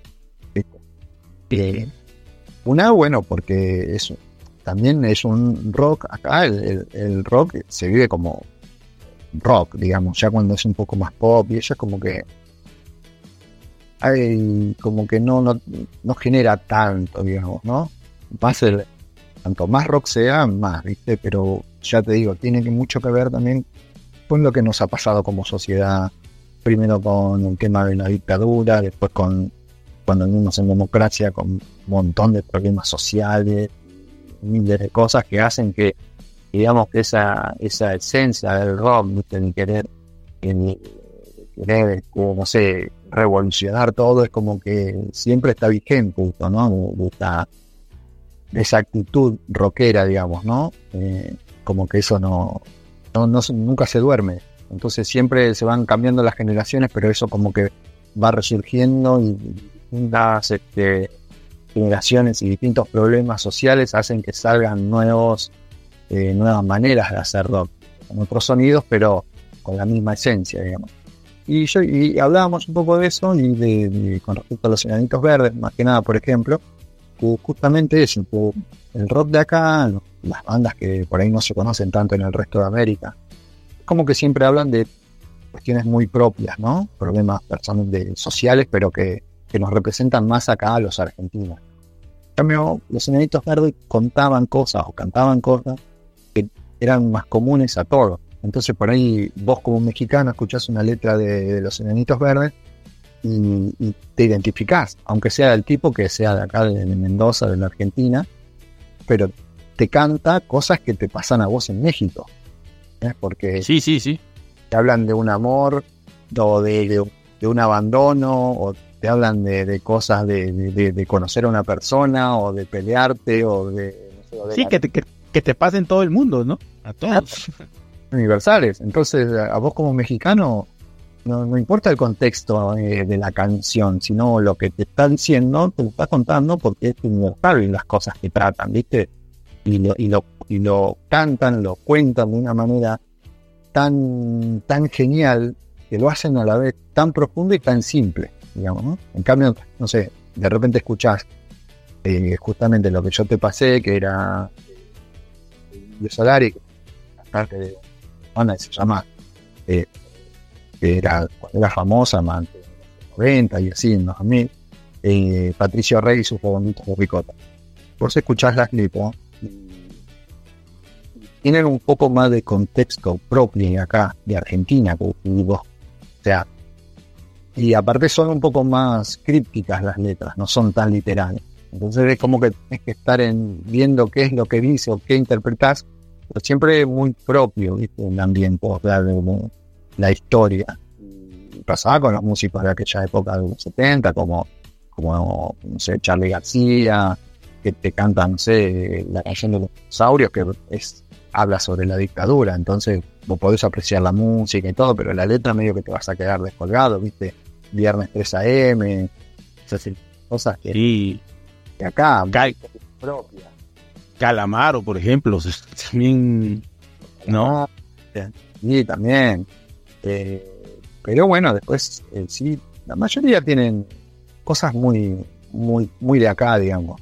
Eh, eso es lo que te da la falta de influencia, te hace hacer que vos puedas cantar cosas de acá, pero también te, te saca un poco del, resto del mundo, digamos, ¿no? Y, lo que decía, Anitas Verde tiene esa facilidad de, tener millones de canciones que la disfruta todo el mundo. Sí, no, aquí los Enanitos Verdes tuvieron un éxito increíble en México, un éxito increíble.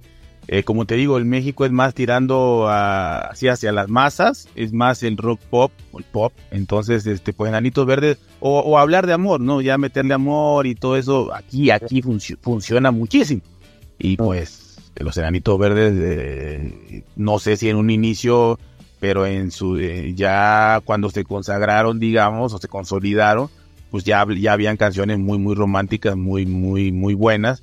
Y aquí tuvieron un éxito rotundo. Igual te puedo hablar de que, como bien dices, no, yo cuando empecé a escuchar eh, rock realmente, que me empezó a, escuch- a gustar, dices, primero fueron eh, obviamente inglés, te guste o no, no le entendía yo nada, pero bueno, era lo que, o sea, era el ritmo, la música y demás, pues bueno, en, en- el rock en inglés. Pero de verdad, yo creo que el primer rock que escuché eh, así bien, bien, que, que era famoso, que era conocido, que había conciertos, que esperabas que llegara, pues realmente creo que Argentina fue una buena cuna o una buena mata, ya sea por, por el hecho de, de la prohibición o, del o, de, o del talento, como, como le quieras llamar, o la suma de, de, todas las cosas, pero por ejemplo, eh, vaya, Soda Stereo, eh, a, mí se me hacía un poquito de un rock liger- ligero, por lo menos para mí, pero vaya, las canciones eran, eran buenísimas, este, también tuvo muchísimo éxito. eh, a mí me gustó muchísimo, este, eh, cuando yo escuché por, bueno, me, me- me- me encantó, a mí ya lo que me encantó así más, más, más fue cuando salió Ilya Kuriaki, que Ah. eso, eso no sé si sea rock o qué cosa, fusiones, pero como que juegan con todo, se me hacen genios, ¿no? Claro, bueno, por eso justamente ahí, ahí tenés otro, otro claro ejemplo de, de- de músicos. Eh, hay uno de los músicos, es hijo de Luis Alberto Spinetta, Dante. Sí, sí. Prócer, para mí, el número uno. de- Que, creo que el original se dedica siendo, el padre se dedica, eh, es productor o algo así, ¿no? En ese disco, creo que en- a ellos les produce el disco. Sí, sí, sí. Y ese, ese grupo me, a mí me voló la cabeza, o sea, jamás había escuchado yo algo aquí como Claro. este, a la Ballera y todas esas cosas.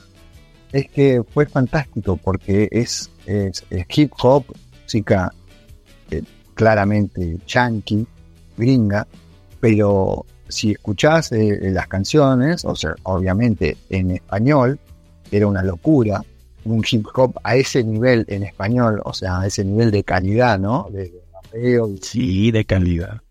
y, y- y- los- y las cosas que tiene, los sonidos que tiene, también tienen cosas propias de acá, ¿viste? Tienen cosas nuestras, eh, latinas, digamos. Entonces, eso fue una, una fusión, una cosa fantástica lo que hicieron los. Esto con 15 años. O sea, ellos tenían 15 años en ese momento.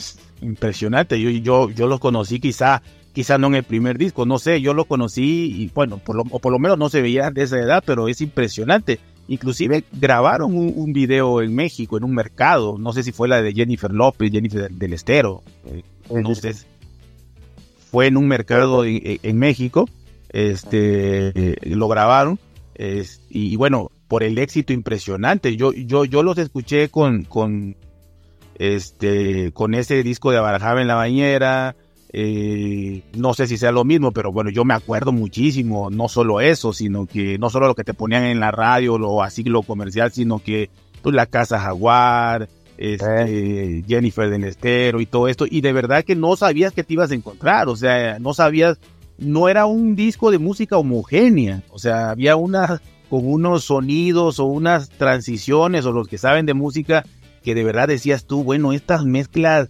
eh, son entre indígenas, modernas, nuevas, unas fusiones que de verdad a mí a mí me sigue sorprendiendo ese ese o sea, lo que hicieron en la época que lo hicieron, ¿no?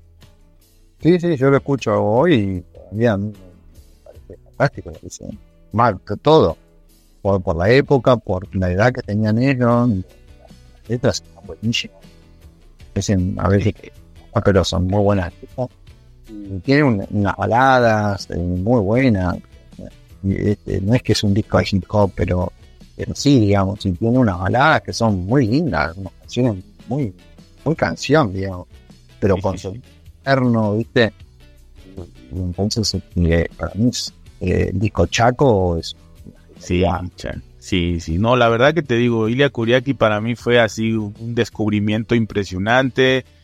Eh, de ahí te digo, inclusive, inclusive Fito Páez, que no sé en qué categoría caerá, pero se me hace un artista, un verdadero artista, eh, sus, letras. Eh, ah, este, ah, es, es como, es una música muy propia, digamos, muy, muy de acá, es, lo que nosotros le decimos trova, trova rosarina, porque de ahí de Rosario, Páez, tenía un montón de músicos ahí en los 70, principios de los 80. Baglietto, Fito Páez, eh, un montón. Pero, pero son todos grandes, grandes músicos que tienen su, música propia. Rosario es una ciudad eh, que podríamos decir del interior, muy parecida a Buenos Aires en cuanto al aspecto, digamos, porque es una ciudad puerto, una ciudad portuaria, pero que está sobre el río Paraná. Eh, entonces, eh, tiene, tiene esa cosa muy de ciudad, eh, pero, pero del interior, ¿viste? Y, de puerto, entonces tiene muchos sonidos así, ese, ese estilo urbano, digamos, ¿no? De, ciudad, urbe, pero también la simpleza esa de, las cosas más tranquilas por, por, estar en el interior, digamos, ¿no? Entonces, es como que tiene esa, característica propia del sonido de, no sé, por ejemplo, de las canciones que, son geniales también en ese estilo, que no es ni pop, no es ni rock, ¿viste? Pero, tiene ese rock, ¿viste? Que necesita la, música para, para hacerse fuerte. Sí, la verdad que sí. Y como te digo, fue, fue, fue una cuna para mí, para mí lo personal fue, fue una cuna argentina en ese momento. Yo la primera vez también que escuché el, el, ska, no sé dónde, dónde, tú sabrás mejor dónde se nació. Seguramente es una fusión ahí no, no, no sabría decirte, pero, o caribeña, no sé. Pero yo, yo el primer grupo de ska que conocí fue, ya te imaginarás, los fabulosos Cadillac. Y la verdad para mí ese grupo es y sigue siendo un referente. Eh, ya luego de México salieron varios, Panteón Rococó y muchísimos más pero para mí, para mí el la primer, eh, el primer, eh, mi primer contacto con algo diferente que era llamado ska en ese momento era, este, eh, los fabulosos Cadillacs. Claro, sí, sí. Sí, el ska, viste, así como el reggae, todo eso salió en la zona de Jamaica, ¿no? Lo llevaba a donde se ¿no? un poco con, con salieron bandas como Unitori, ¿te acordás? Sube 40, que sean así ese estilo también, como, como de reggae, o el camp, o dub, eh, estilo rock británico también. Fue una, una linda, un lindo estilo musical también. Bueno, y acá vino también, obviamente, con, con, los pericos, ¿te acordás que hacían? Sí, los pericos, pero no, los pericos impresionantes. Ah, bueno, también tuvieron mucho éxito allá los pericos. Eh, sí, no, no, los pericos. Eh, grandísimos. Los Oscar también haciendo bien casos con, con, pero también viste que todos le ponen, o sea, usan esa música, pero tienen esa, esa esencia latina. Viste como que le saben poner Entonces, bueno, la escuchás y no decís es yankee, o son ingleses, o son españoles, o son franceses, ¿no? Vos sabés que son de, América, son latinos porque tienen ese, ese sonido propio, o sea, sabés que la base es un reggae, o que la base es un, es un ska, pero por otro lado, un poco lo del idioma también, ¿no? El, sí. el invocar bien el idioma, porque no es que cantas cualquier cosa o que queda fuera de, de la melodía, que quedan bien las letras, la música, el idioma pega, corresponde con, con, la canción. Y después, por ejemplo, tenés, bueno, me imagino que los auténticos decadentes también. Sí, claro.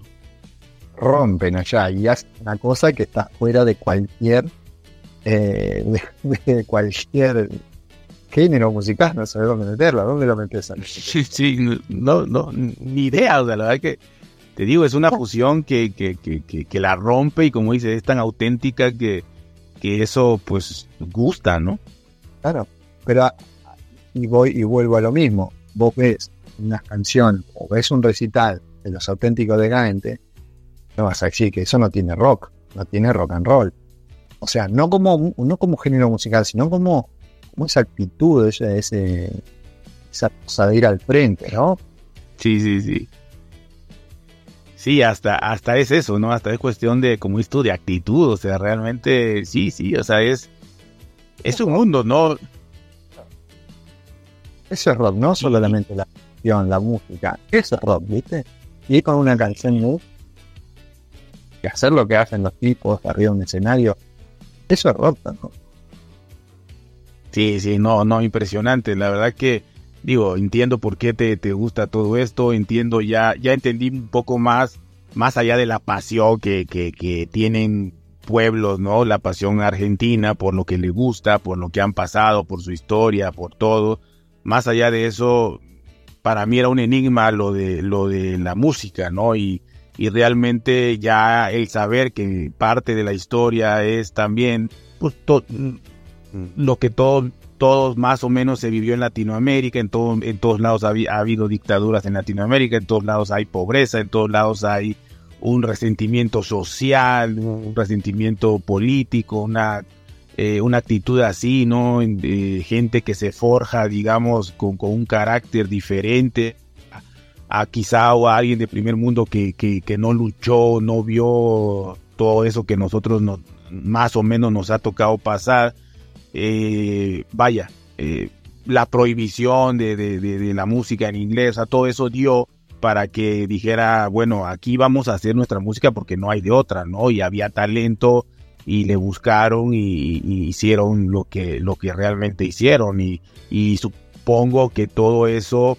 cómo se expresan, cómo lo expresan en, en, en, un recital, en un concierto, es realmente... Eh, más allá del desfogue que puede haber socialmente, es un orgullo eh, el hecho de, estar oyendo una banda de rock argentina y sobre todo este tipo de bandas que, son tan de, lírica, digamos, eh, local o, de problemática muy, muy focalizada. Y yo creo que, eso, o sea, vaya, se ve reflejado, ¿no? En todo lo que, lo que tú, la pasión que tú también demuestras por la música. Sí, sí, sí, la verdad que sí, que es, todo, todo un combo que, se, ha generado. Eh, quizá, no sé, volviendo un poco a esto de las coincidencias, quizá que ha sido coincidencia, que, todo se haya dado para que dé este, este, este, resultado final, ¿no? Del que hoy estamos hablando. O quizá no, o quizá ya, ya haya todo escrito. El destino que haya, que, tenga que ser No sé, eso nunca lo vamos a saber. Sí, no, en realidad nunca lo vamos a saber, pero no deja de ser curioso porque, porque ya haciendo el recuento, eh, sí, o sea, ya una prohibición pudiera haber quedado en decir, bueno, no nos prohibieron y aquí seguimos eh, tocando lo, lo, que nuestros ancestros o, la música folclor, folclórica que dices tú y ya, pero no, o sea, se dio de que, ok, no nos prohibieron, pero es, esa, es, esa prohibición que ahora, ahorita se vería como oh, la libertad de expresión, ya sabes cómo está todo, eh, se vería hasta inaceptable, incomprensible, y no podrías hacerlo por, por todas las redes y todo. Pero suponiendo que se pudiera, eh, en ese momento el argentino no se quedó con lo que tenía, sino que sobresalió, creó nuevas fusiones, hizo, hizo el rock, hizo muchas, muchas cosas. Y como tú dices, este, coincidencias, situaciones, quizás si lo mismo hubiera pasado en otro país, ahí se queda, no trasciende, eh, no lo sabemos, pero, pero lo que hay es lo que la historia nos dicta y es que pues Argentina tiene esa pasión por el, por, yo creo que por muchas cosas, pero, pero por el fútbol en general y por, y por ese rock nacional, ¿no? Sí, es verdad, sí, es verdad. La verdad que sí, y, y por suerte, por suerte que, ha, sucedido eso y que, da, y que dio la posibilidad también de que se haya eh, llevado a toda América Latina, ¿no? Y, que hayan surgido mucho, muchas bandas de música en todos los países de América Latina y que se haya logrado una, una identidad propia, digamos, ¿no? Sin depender de, de, culturas eh, gringas o europeas o lo que fuera. a mí lo que más me gusta es eso, ¿no? Que siempre tratar de, lo nuestro, de, tener lo nuestro, de nuestro idioma, nuestros sonidos, eh, nuestros instrumentos, que, que, en definitiva es lo que nos une como, como, como hermanos americanos, que, la verdad que, es lo que mejor nos, va a hacer, porque si no, como dice el Martín Fierro, el Martín Fierro eh, es, un, libro, un libro que se escribió acá, que habla sobre, cosas muy gauchescas, digamos, ¿no? El Tampa y del principio del siglo, finales de 1800. Y, que en una de las partes dice que si entre hermanos se pelean, los devoran los de afuera. O sea que, nosotros como hermanos latinoamericanos tenemos que estar unidos, porque si no, se vienen y, se llevan todo, se llevan todo lo nuestro. Y no, no, y es, que Argentina, mira, Argentina honestamente a mí me llama muchísimo la atención porque a mi punto de vista, igual yo estoy equivocado, igual, igual ustedes lo ven diferente, pero a mi punto de vista Argentina tiene muchísimas cosas eh, diferentes, ¿no? Para mí son, son, son quizá el país de Latinoamérica con mayor diferencia. O sea, por ejemplo, para mí el acento argentino ok, yo oigo un colombiano y tiene su acento, un peruano tiene su acento, un boliviano, un centroamericano, pero el acento argentino para mí es el acento más fuerte, digamos, o distintivo que hay en, Latinoamérica. Eh, el fervor por el fútbol, obviamente por, por, también la calidad de, de futbolistas y de selección y campeones mundiales y de tener a Maradona, y de tener a Messi y de todo esto, eh, también es especial. O sea, no hay otro país, eh, quitando Brasil, pero bueno, que hable en español, que eh, Argentina es el, mejor, digamos, en el fútbol de, de, América que hablamos español. Entonces, también es otra parte, ¿no? Esto del rock que tiene muy, muy, muy pegado, también y, seguramente habrá muchas cosas más.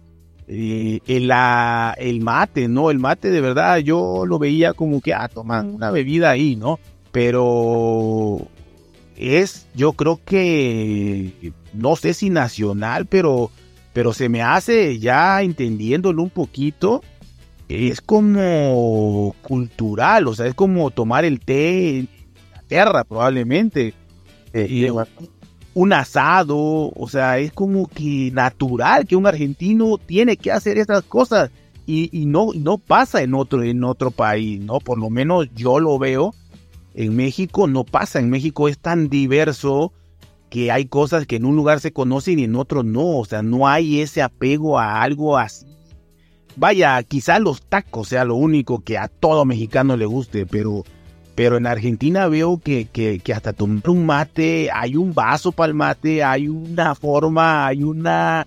Eh, el muy purista probablemente todos tienen eso de que una temperatura exacta, un momento preciso para echarle para no, o sea, eh, me llama la atención tanto que, que tengan tantas cosas. Para mí, de verdad, con diferencia, es el país más así pasional y, inclusive, inclusive, como te digo, ¿no? Inclusive esas coincidencias o no, por la última guerra quizá la tuvieron ustedes, lo de las Malvinas, todo esto, o sea, es algo que, que, le generó todo esto, ¿no? Sí, sí, lo del mate, como es, es raro. Igual, eh, eh, el idioma, eh, o sea, cuando hablas del, del, del, acento argentino, el que más por ahí se, conoce es el de acá, digamos, la zona rioplatense, Buenos Aires, capital. Eh, los uruguayos son muy parecidos también. Sí, sí. Que hablan muy parecido. Igual de todos modos, eh, hay como una pequeña diferencia, pero suena muy parecido los uruguayos. Pero sí se nota, pero sí, o sea, si uno está acostumbrado, te notas, te encontrás a veces una cosita que vos decís, no, este es Uruguay. Y, y el mate lo mismo, bueno, el mate también, ellos también comparten eso del mate. Todo en la Argentina, Paraguay también se usa mucho el mate, nada más que en Paraguay como, como ellos tienen esa temperatura tan, tan elevada, digamos, ¿no? Ellos usan también otra variante del mate que es el tereré, que en vez de hacerlo con agua caliente lo hacen con, con agua fría o con jugo de morana pero es lo mismo, en la hierba, con el mate, todo igual, con la bombillita, todo igual, pero en vez de echarle agua caliente, le echan eh, jugo de naranja, por ejemplo. Es muy buenísimo, aparte para el verano, para los días de calor, es genial eso. pero sí, el mate acá se usa. oye amigo, pero el mate inclusive lo, o sea, digo, no, no tengo idea de cómo sepa, pero no, no, no, no lo imagino como una bebida dulce o así, pero hasta los niños lo, lo toman eso. No, es como, la primera vez no te va a gustar. La primera vez que no tomes no te va a gustar, seguro que no te... Menos que le pongas azúcar, que lo hagas dulce. Es como un té. Similar al té, por ahí el té es como más seco, viste que el té es seco. Sí, sí. Es Con el mate es amargo, muy parecido, pero no es seco no te deja esa sequedad. Es como más parecido al té verde. ¿Viste si alguna vez tomas verde? Viste que no es como el té negro. Sí, sí, no. Muy parecido al té verde. Eh, amargo, pero un amargo que no es, no es eh, feo. ya que uno no está acostumbrado a comer cosas amargas, como el picante. Sí, exacto. Picante debe ser horrible también al paladar y a sentirle el gusto al picante, el picante es rico, a mí me gusta la comida picante. Es más, es como todo, a veces eh, yo estoy muy acostumbrado a comer comida picante. Y a veces la gente, o no hacemos muchas empanadas, por ejemplo, ¿no? Sí. La, masa esa rellena de carne, por ejemplo, de carne. Es como un taco, pero con un repulgue cerrado al final que se hace se hace frito. No, es delicioso, ya la probé y me fascina, me fascina. Bueno, a mí me gustan picantes. Yo le, pongo ají, ají molido. Entonces, hay algunas personas que no están acostumbradas que dicen, uy, qué picante este. Y para mí no está picante. Pero viste que es así, es lo mismo. Bueno, con el mate y el amargo pasa lo mismo. pero una vez que te acostumbras, algo. Para mí, yo no puedo estar sin mate. Y antes de, que estuvimos acá, estuve siempre tomando unos mates. Y seguramente ahora, hasta que esté la cena, tomes otros, ¿no? O sea, toma más mate que, vaya ahí ustedes eh, que café. Sí, sí, sí, O sea, ya eso en sí es raro, amigo, porque en realidad en todo el mundo tú sabes que igual la influencia es desde tu café en la mañana, tu toman mate. desde ahí te digo, son, son diferentes, ¿no? yo no desayuno con mate. Desayuno, sí, café con leche o mate cocido, que es una alternativa que viene en la yerba, que es el mismo mate, viene en un saquito como de té, pero con yerba mate. Vos lo pones en una taza, le pones el agua caliente y se te hace como un té, pero de mate cocido, de mate. Entonces, eh, como el agua más caliente, se, como que se cocina de otra manera, entonces ahí se, por eso se llama mate cocido y no mate. El agua está hervida. y, desayuno con eso. Que es una cosa rarísima porque creo que eh, la manera de comer de nosotros, como hacemos las cosas, no creo que ustedes no, porque nosotros, por ejemplo, desayunamos un café con leche, con, podemos comer un pan con manteca o con dulce de leche, y ustedes comen a la mañana, ¿no? Sí, no, y entre más copioso mejor. O sea, no importa que sean las 7 de la mañana. O sea, aquí te da un filete impresionante o dos huevos, pero con frijol y con tortillas y todo, ¿no? No, acá, no sé, es yo no conozco a nadie que, que eh, a lo sumo, cuando las veces que hemos ido a un hotel y eso, que tuvo un desayuno, que sí, que por ahí te pedí una ensalada de fruta o un un chip, un tostado jamón queso, un jamón queso, pero no pasa de eso, algún huevo revuelto y nada más, no, de hace carne, un, un o un bistec, o eso no, olvídate. Entonces es una, es una, una liana, es un café palete con unas tostadas, con queso crema o con leche, manteca, dos o tres tostadas, y después es el, el almuerzo, pero después del, desayuno, así, digamos, sí, después tipo media mañana, 10 de la mañana, viene el mate. Después viene el almuerzo al mediodía, y después del, almuerzo, al ratito, un mate. y, después, eh, a la tardecita, una merienda, que acostumbramos, tipo, no sé, puede ser a las 4, a las 5, puede ser otra vez de nuevo, un café con leche, con una cosa así con tostadas, con, con algún pancito dulce, siempre dulce. Y por ahí después ahora, por ejemplo, ahora acaso ya son las 7 y ya es la hora del mate. En el caso que estoy en casa, mate. Y, y, cenamos tarde, o sea, no antes de las 9, 9, 10 de la noche, no. Y ahí sí se cena, ¿viste? El almuerzo también se come bastante en el almuerzo y se cena bastante. Por eso es que, eh, por, aunque cenamos tarde y cenamos mucho, comida, al desayuno no da como para comer. Sí, ya, ya no. Todavía estás, estás bien, ¿no? De, de, las, de la cena. Ah, ¿y ustedes a qué hora cenan? Eh, fíjate que aquí eh, igual se cena tarde. o sea, aquí entre las, sí, nueve, diez. A veces hay mucha gente que a las once, pero pero en realidad pudiera ser entre 9 y 10. 9 y 10. Temprano, va, igual que acá.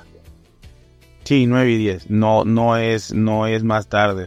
Pero sí, aquí no sé, no sé si nos levantamos con hambre o qué. Se desayuna aquí sabroso. Aquí, de, de hecho, hay, hay, por ejemplo, eh, en los hoteles, cuando, cuando tú has visto eso, ¿no? De la frutita y del pancito y Aquí, aquí se estila mucho el que sale un domingo y dice vamos a desayunar, o sea, es esa, eh, o sea, no solo es la cena o la merienda o así, sino vamos a desayunar, ¿por qué? Porque en los hoteles ponen buffet, ¿no? Que es esto que puede servirte indiscriminadamente. Entonces, nadie, nadie en su sano juicio va a apelar o sea, va a hacerle caso a, las frutitas, a un cereal. No, no, no, no. Te vas a atascar, pero de, al máximo, ¿no? Este, y, ese es un desayuno aquí normal. pero así es, raro acá el desayuno es así. Sí, no, y la, la, la verdad que está más tranquilo, ¿no? Porque igual pues sales a trabajar o a la escuela y todo eso, y créeme que también aquí es un problema, o sea, porque a los niños también comen, digo, ponle no la misma cantidad, pero si tú le das un pan, te dicen esto no es desayuno, entonces ya te imaginarás a las señoras o a las mamás o a quien sea, si tú como papá lo haces, eh, pues tienes que levantarte muy temprano para hacerle un desayuno sustancial a tus hijos, ¿no? Porque yo veo eso digo, ¿cómo hace esta gente? Digo, porque se levanta la mañana, ya tiene que cocinar, es como cocinar una comida. Y Pues yo nada, me levanto, pongo fuego con agua y está, se calienta el agua, me y lo que sea, me hago café me consigo y desayuno y 20 minutos estoy afuera. Que si yo me tengo que preparar un arroz o poner, no sé, aunque sea abrir una lata de, frijoles o de arveja, o de hacer unos huevos revueltos, y encima después tenés que lavar todo porque toda la, la el sartén, todo sucio, digo, ¿no? No, no, sí, aquí, aquí se levantan pues, las señoras o quien sea que lo haga para llevar a los hijos a la escuela, te tienes que levantar dos horas antes porque una hora te va a llevar a hacer desayuno nada más. Y, entonces, este, luego, aparte, ya sabes, si los bañas o los visten o lo que sea, pero es una hora para comer. Sí, sí, por eso te digo acá, con media hora. Te, levantás, te preparás, te, pones la pava para que se, caliente el agua y te, das una ducha y te terminas de vestir. Ya está, y cuando saliste, ya está el agua hervida, ya haces el desayuno rápido, ting, un par de tostadas o un, pan, hacer pan y nos. No, está excelente, excelente. A mí, a mí lo que me fascinó, me fascinó es el vasito del mate. Me, encantó. O sea, me encantó la forma, me encantó el popote, el, la pajilla o como le llamen. La verdad que eh, tiene una forma anatómica ese vaso que me gustó mucho, la verdad. Eh, para, para, para eso, ¿no? y te digo, es que culturalmente para mí sí son un país muy, muy, muy, muy diferente, ¿no? Eh, quizá, quizá, quizá quitaría Bolivia, pero por el hecho de que Bolivia pues seguramente tiene tantísimos este, gente indígena que pues tendrá costumbres diferentes y la coca y todo eso y sus costumbres y demás. Pero fuera de eso, este, yo creo que ustedes son el país que, que ha influido más o muchísimo en, en, esta historia del, de, de, la música, de, del fútbol, de los deportes en general, porque son buenísimos también. Es que no sé cómo son tan buenos en, tantos deportes, porque son, han, o sea, han sido campeones olímpicos de básquetbol. Eh, y, y, aparte deportes raros que aquí, aquí sí no se conocen. O sea, por ejemplo, o no sé, bueno, no, no que no se conozca, se conoce todo en todos lados ya. Pero vaya, no, no, no tienen ninguna importancia. Por ejemplo, el, polo aquí eh, es un hobby. Es un hobby de millonarios. Aquí nadie va a ir a ver polo. Y acá más o menos también, ¿eh?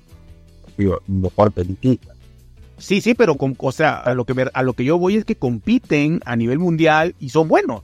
O, o por ejemplo, el rugby. El rugby aquí no hay liga ni hay nada. Y yo y en rugby ustedes son muy buenos, ¿no? Sí, sí, y, hay muy buenos jugadores. La verdad que el, rugby eh, se practica mucho. Eh, hay muchos clubes que se practica desde, desde, o sea, es como el fútbol, digamos, ¿no? Eh, que van los chicos desde muy chiquitos a, jugar, digamos. Entonces hay mucha competencia y hay mucho desarrollo de, chicos muy chiquitos jugando. eso, el hockey hockey también. Imagínate, imagínate el hockey. Aquí el hockey, bueno, aquí pasa que allá todavía hay lugares más, más, más de frío, pero bueno, me imagino que el hockey, pues bueno, lo juegas en cualquier cancha donde sea, este, aunque ah. haga 40 grados afuera, está techada tu pista y ya, ¿no? No, pero hockey sobre césped se juega. Ah, ok, imagínate, eso sí no se juega aquí mm, nadie, o sea, nadie. Y aparte te digo, son, son buenos, no es tanto que lo jueguen ya, así como que ah, se entretiene el niño, ¿no? Acá están las chicas que juegan al hockey, hockey femenino, las leonas que le leonas, que son campeonas del mundo, campeonas Imagínate. ganan es lo, Alemania, le ganan. Es lo que te digo, o sea, es lo que te digo, o sea, yo, yo, yo iba por ese lado, igual no me supe expresar, o sea, no es tanto que, que sean deportes raros, no, ni que sean deportes, no, sino que juegan de todo, o sea, te, te repito, el rugby eh, y ganan, el de hockey de pasto y ganan, el fútbol, pues han sido campeones mundiales. Este, básquetbol, eh, olímpicos. Mm, no sé, esta liga FIBA, creo que es la que hay, no sé si también seguramente ya la ganaron o no sé. Pero tienen jugadores en, la NBA, eh, de fútbol, pues todos están en Europa, eh, de, todo. El rugby también ha de haber repartido por todos lados. y, entonces, como te digo, o sea... A la MLS, imagínate ahora, ahora, ah, estaba lloviendo ahora que, no hombre, o sea, eso fue, eso, digo, ya se sabía, ¿no? Lo que no, lo que no se sabía, o por lo menos no creían, era que, que Messi se lo iba a tomar con tanta seriedad. Ahorita lo que están lo que están diciendo es que, ok, sabían que, que cuando Messi llegara, que iba, iba a vender, o sea, el negocio iba a ser eh, toda la mercadería que iban a vender de él, ¿no? Playera, lo que quiera. Ese era el negocio y tenerlo como, como jugador franquicia y que venta de boletos y todo. Pero ahora están sorprendidos, sorprendidos, porque se lo está tomando en serio, porque eh, era, era el equipo último, el último, y ahora ya va a ser hasta campeón, seguramente y no sé, supiste que Apple compró los derechos y ha, subido un 15% el valor de, las transmisiones de toda la liga MLS, o sea, una revolución.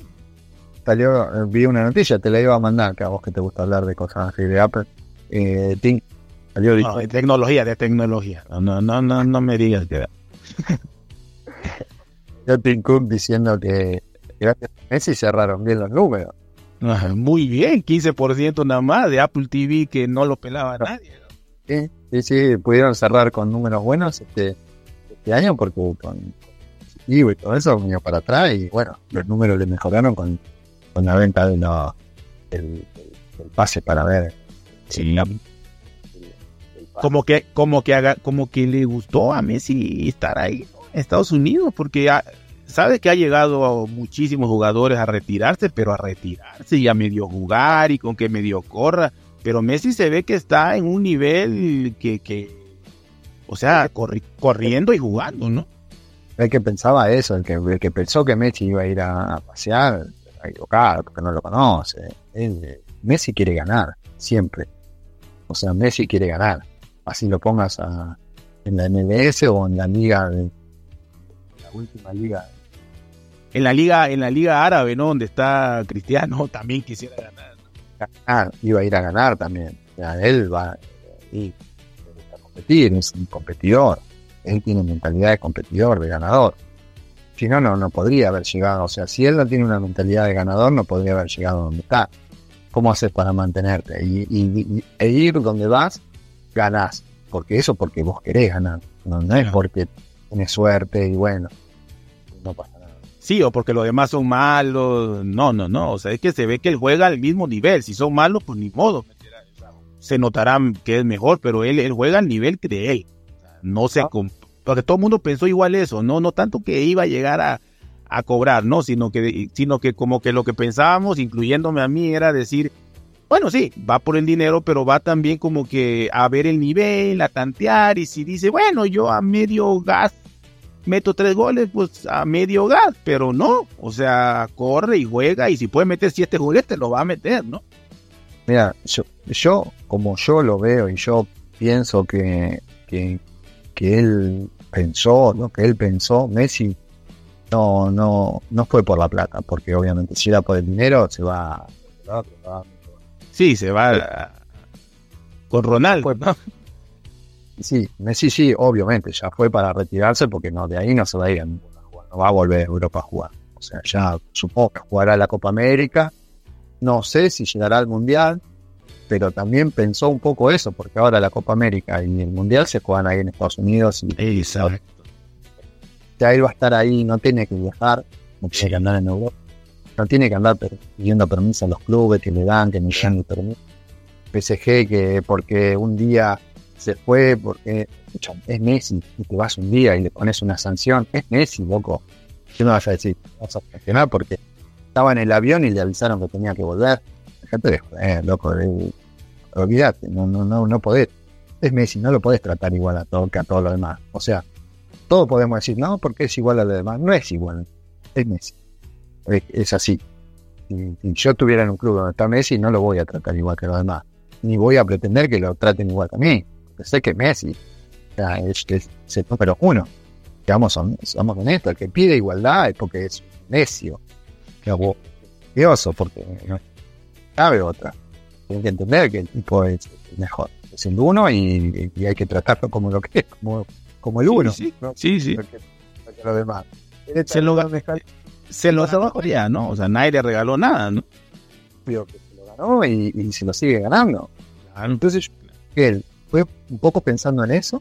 Obviamente, los negocios a futuro, más que el, negocio de la plata en el momento, porque todo lo que él va a generar, todos los negocios que está generando, una cosa infernal. Y fue por la familia, porque obviamente es más tiempo con la familia, está jugando a otro nivel de, exigencia, no propia, sino del entorno o del, fútbol. No, y, también, y tienes toda la razón, amigo, yo no había visto eso, pero ahorita que te corté rapidito, nada más la prensa, ¿no? O sea, en Estados Unidos mm, el, soccer eh, podía ser que el último de los deportes que, que, haya, haya prensa ahí muy jodiéndote y eso, o sea, él está tranquilo. Él, sí, olvídate, si terminan los partidos se saludan todo como, no sé, como si este sido un partido de amigos, porque, la, porque es otra mentalidad, ¿entendés? No? O sea, es una mentalidad de deporte, pero de competencia y que termina ahí en la competencia, ¿no? Que, que es el fin del mundo porque perdés un partido. Sí, no, no pasa nada. Tu, tu semana es igual, o sea, en realidad, sí, como tú dices, es también para su paz mental, ¿no? Y quizá eso lo ayudó también mucho a, si alguien pensaba que quizá ya no rendía tanto, está en un nivel buenísimo. Claro, pero eso a la vez tiene eh, doble filo, también eso, ¿no? Porque eso es lo que te hace vos perdés, no pasa nada, y no se termina el mundo, y no pasa nada. Te puedes echar, ¿no? Te puedes decir. Claro, pero, por otro lado, es lo que te hace que vos te quieras superar. O sea, si vos de una derrota haces un drama, o sea, te haces un problema, es lo que te da esa energía y te genera eso para seguir saliendo adelante. Parte de eso también tiene que ver lo que vos comentabas acá con el tema de los deportes de acá. Acá a, acá a nadie le gusta perder. Porque no es. Nosotros vemos raro eso de Estados Unidos, de que se termina y, se terminó el partido y cada uno a su casa. Acá, tú perdés un partido y es el fin del mundo. O sea, te sentís mal. Y eso es lo que te genera esa, es lo que decíamos, esa pasión, esa cosa inexplicable de que vos no querés perder. Entonces cuando perdés, te sentís mal y al próximo lo querés ganar y siempre querés ganar y siempre querés ganar. Entonces un poco también es esa mentalidad que hay acá en general, en todos los deportes, porque uno puede hablar de fútbol, pero vos vas a ver un partido de cualquier cosa, de, chico, de infantiles, de grande, de veterano, de lo que sea, partido de lo que te imagines, partido de volei que no le interesa a nadie. Y los tipos no quiere perder, nadie quiere perder y cuando un día que salen en el momento que terminan de perder, quedan todos con cara larga y quedan todos enojados. Entonces eso te genera también esa cuestión de esa actitud de siempre poder ganar.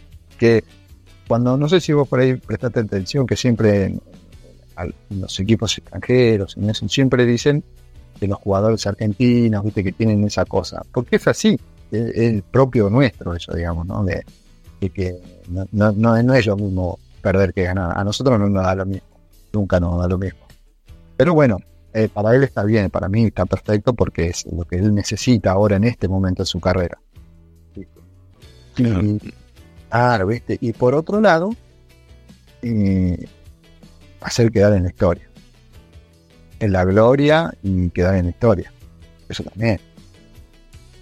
Sí, no, es, no, es impresionante. Y lo que tú decías, no, yo no lo había visto así, este, que la Copa América y que no es lo mismo pedir permiso, no es lo mismo viajar este 12, 14 horas, o que sea la Copa del Mundo, lo más lejos que eh, va a viajar es México, eh, que son 2, 3 horas y honestamente, ah, o sea, su familia está genial, es un país relativamente bueno y digo, y a ese nivel vives perfectamente, todo, todo, ¿no? Tienen un futuro para estudiarlo los chicos, sí. con las mejores universidades que, que hay ahí en el lugar. Tienen un futuro bárbaro No, y, y, y, todo está hecho, todo, todo está programado, como tú dices, o sea, es que es Messi, o sea, se armó para Messi y está bien, o sea, si te das cuenta, el Tata Martino es su amigo, es, es, es, este, llegó Busquets, llegó el otro Jordi Alba, llegó no, sé otro quién, pero vaya, yo creo que le preguntan o tiene él parte de, todo eso de decir, Messi se necesita sentir a gusto y vamos a darle todas las herramientas para que él esté a gusto, ¿no? O sea, porque se lo ha ganado y porque es Messi. Entonces yo creo que mejor lugar y además el dueño es Berkan, que quieras o no, no sé si sea su amigo o no, pero más allá de eso es un exjugador de un buen nivel que tampoco es un jeque que nada más porque tiene dinero y no tiene idea de, que, cómo funciona un vestido. O sea, todo, está hecho, todo está preparado para, para yo creo que, que la rompa en grande en Estados Unidos. Historia, va a ser historia. Sí, va a ser historia, como tú dices, la verdad va a ser, o sea, va a ser el que más goles meta, el que... Ah, todo. Va a quedar en la historia, va a quedar en la historia porque es el que revolucionó la MLS. Sí, no, ¿y, y, cuánto tiene, amigo? ¿Dos meses? O sea, a partir de Messi va a ser el fútbol norteamericano. Es que imagínate más, imagínate que, que, una empresa como Apple, que, estamos hablando de que se cuece aparte y que son también así, que, que, que o sea, nadie, no necesitan de, de, casi nada. Y, y, o sea, te llega a decir que en dos meses o por vender, comprar esa licencia, eh, salvaron o ganaron 15% más, que son miles de millones de dólares, porque el señor Messi llegó a jugar ahí, o sea, es una locura.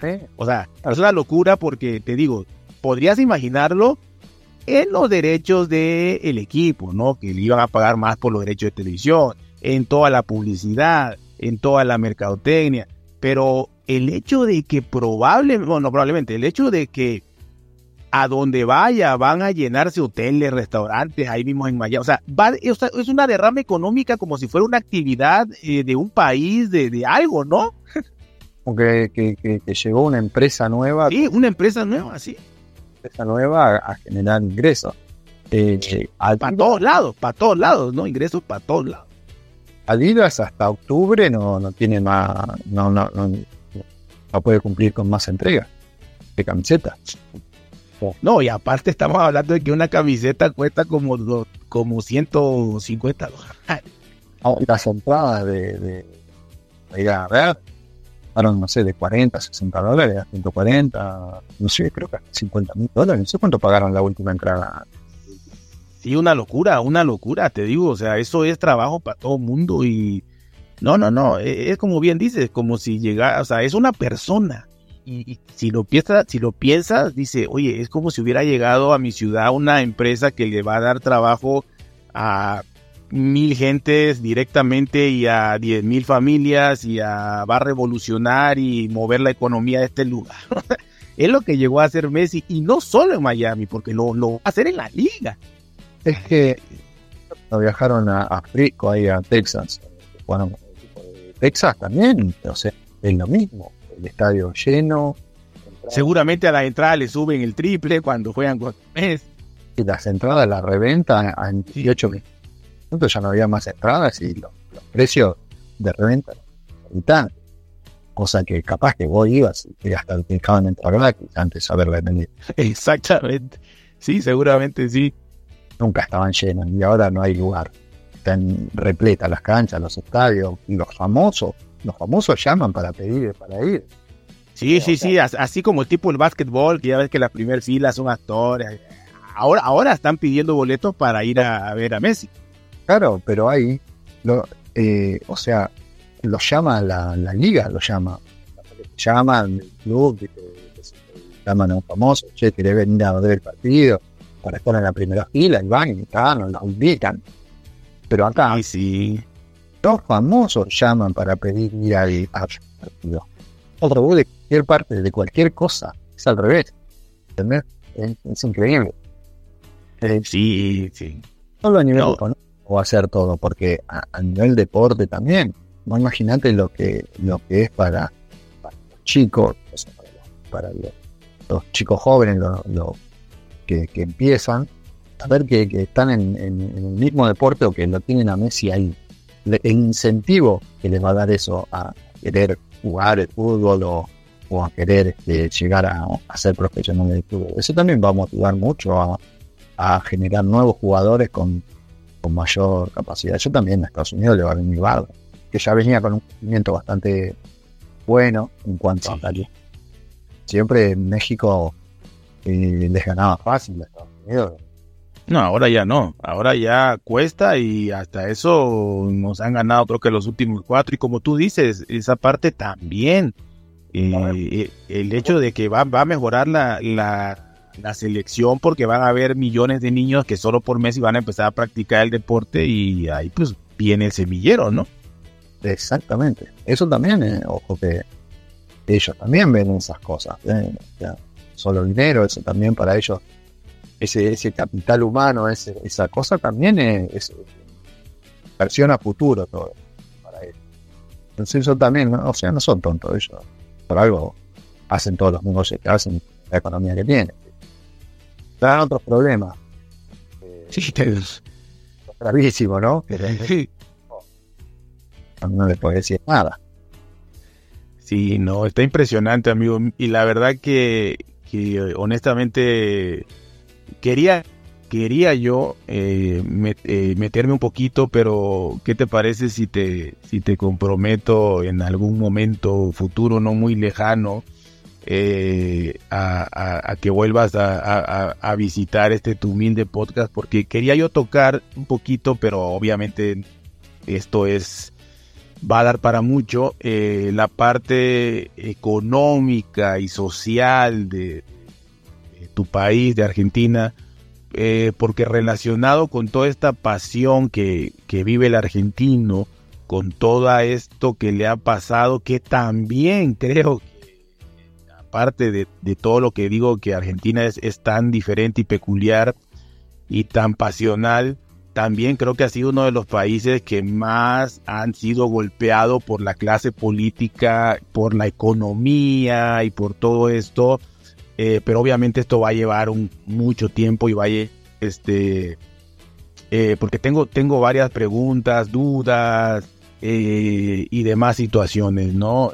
pero, ¿qué te parece si ahorita ah, yo la verdad me la pasé genial, o sea, hablamos hasta, no pensé hablar, ah, que habláramos de Messi, la verdad estuvo genial, cosas que yo no imaginaba, que, que, que me aclaraste mucho, lo de la música, o sea, todo, todo, todo, yo me la pasé maravillosamente conversando contigo.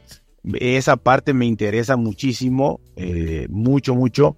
Pero, ¿qué te parece si este, en algún momento futuro, cuando, cuando tengas la, disponibilidad, el tiempo, las ganas, tocamos el tema de, de, eh, de la economía sumado a movimientos sociales, sumado a, a toda esa idiosincrasia que forma lo mismo, ¿no? Que llegamos a fin de cabo a lo mismo, hasta las letras de las canciones, o sea, por eso lo quería tocar porque todo se entrelaza, o sea, todo, todo va entrelazado de todo lo que les pasa o les ha pasado o están sufriendo o padeciendo, todo se, se, ve, se ve relacionado. Entonces, eh, bueno, no sé cómo veas que en algún momento eh, dado podamos tocar esa parte que creo que a mí me interesa y, creo que a mucha gente que nos puede escuchar le va a interesar mucho el hecho también de, de esa fortaleza y esa manera de cómo han sabido salir adelante después de, de, desgraciadamente cómo están eh, o cómo los tienen o, lo que sea que haya pasado, que ya me lo explicarás, de, sobrevivir eh, bajo las condiciones que realmente los ha puesto la historia, ¿no? Sí, Sí, sí, la verdad que estaría bueno. Eh, obviamente son en 10 minutos, no lo podemos pero ni comenzar a desarrollar así. O va a llevar un montón de tiempo, eh, pero yo encantado, pero para toda la vida. Súper contento, la verdad la pasé súper bien, pasó volando el tiempo. Y sí, obvio que, vamos, a, que arreglamos.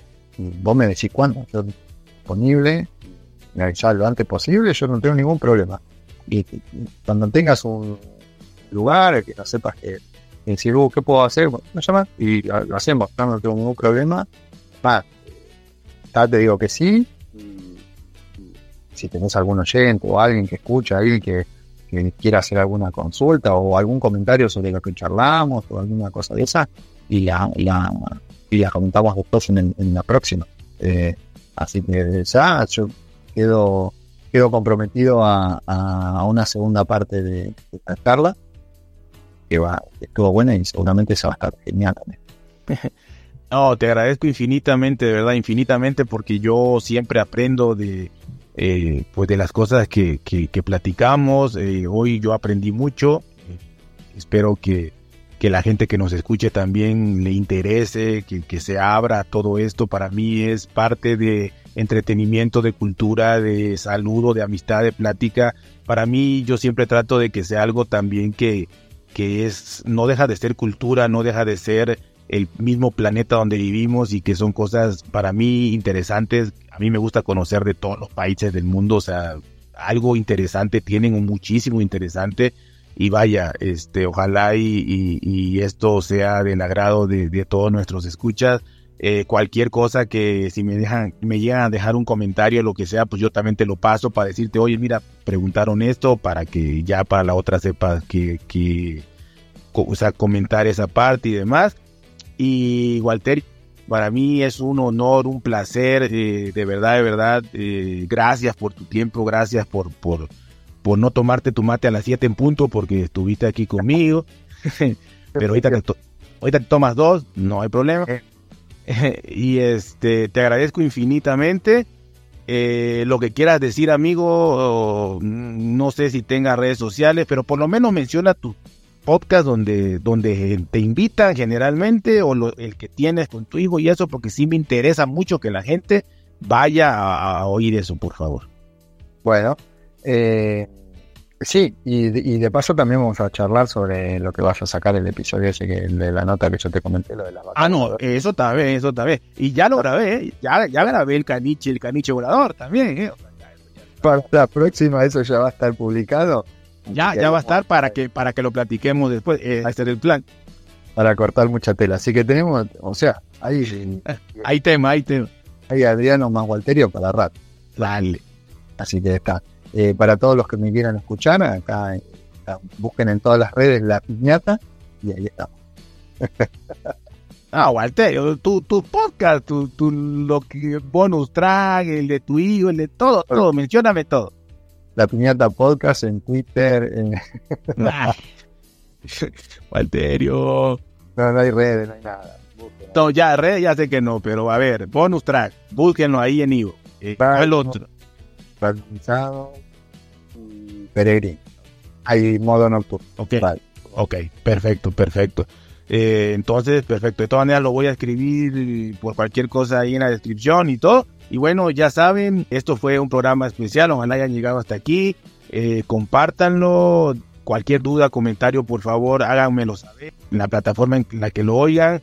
Eh, o ahí tienen mi, mi, Telegram en, la descripción también para, para cualquier duda, comentario o lo que quiera que toquemos la siguiente vez. Así que ya saben, cuídense, pórtense bien, traten de ser felices y nos escuchamos muy, muy pronto.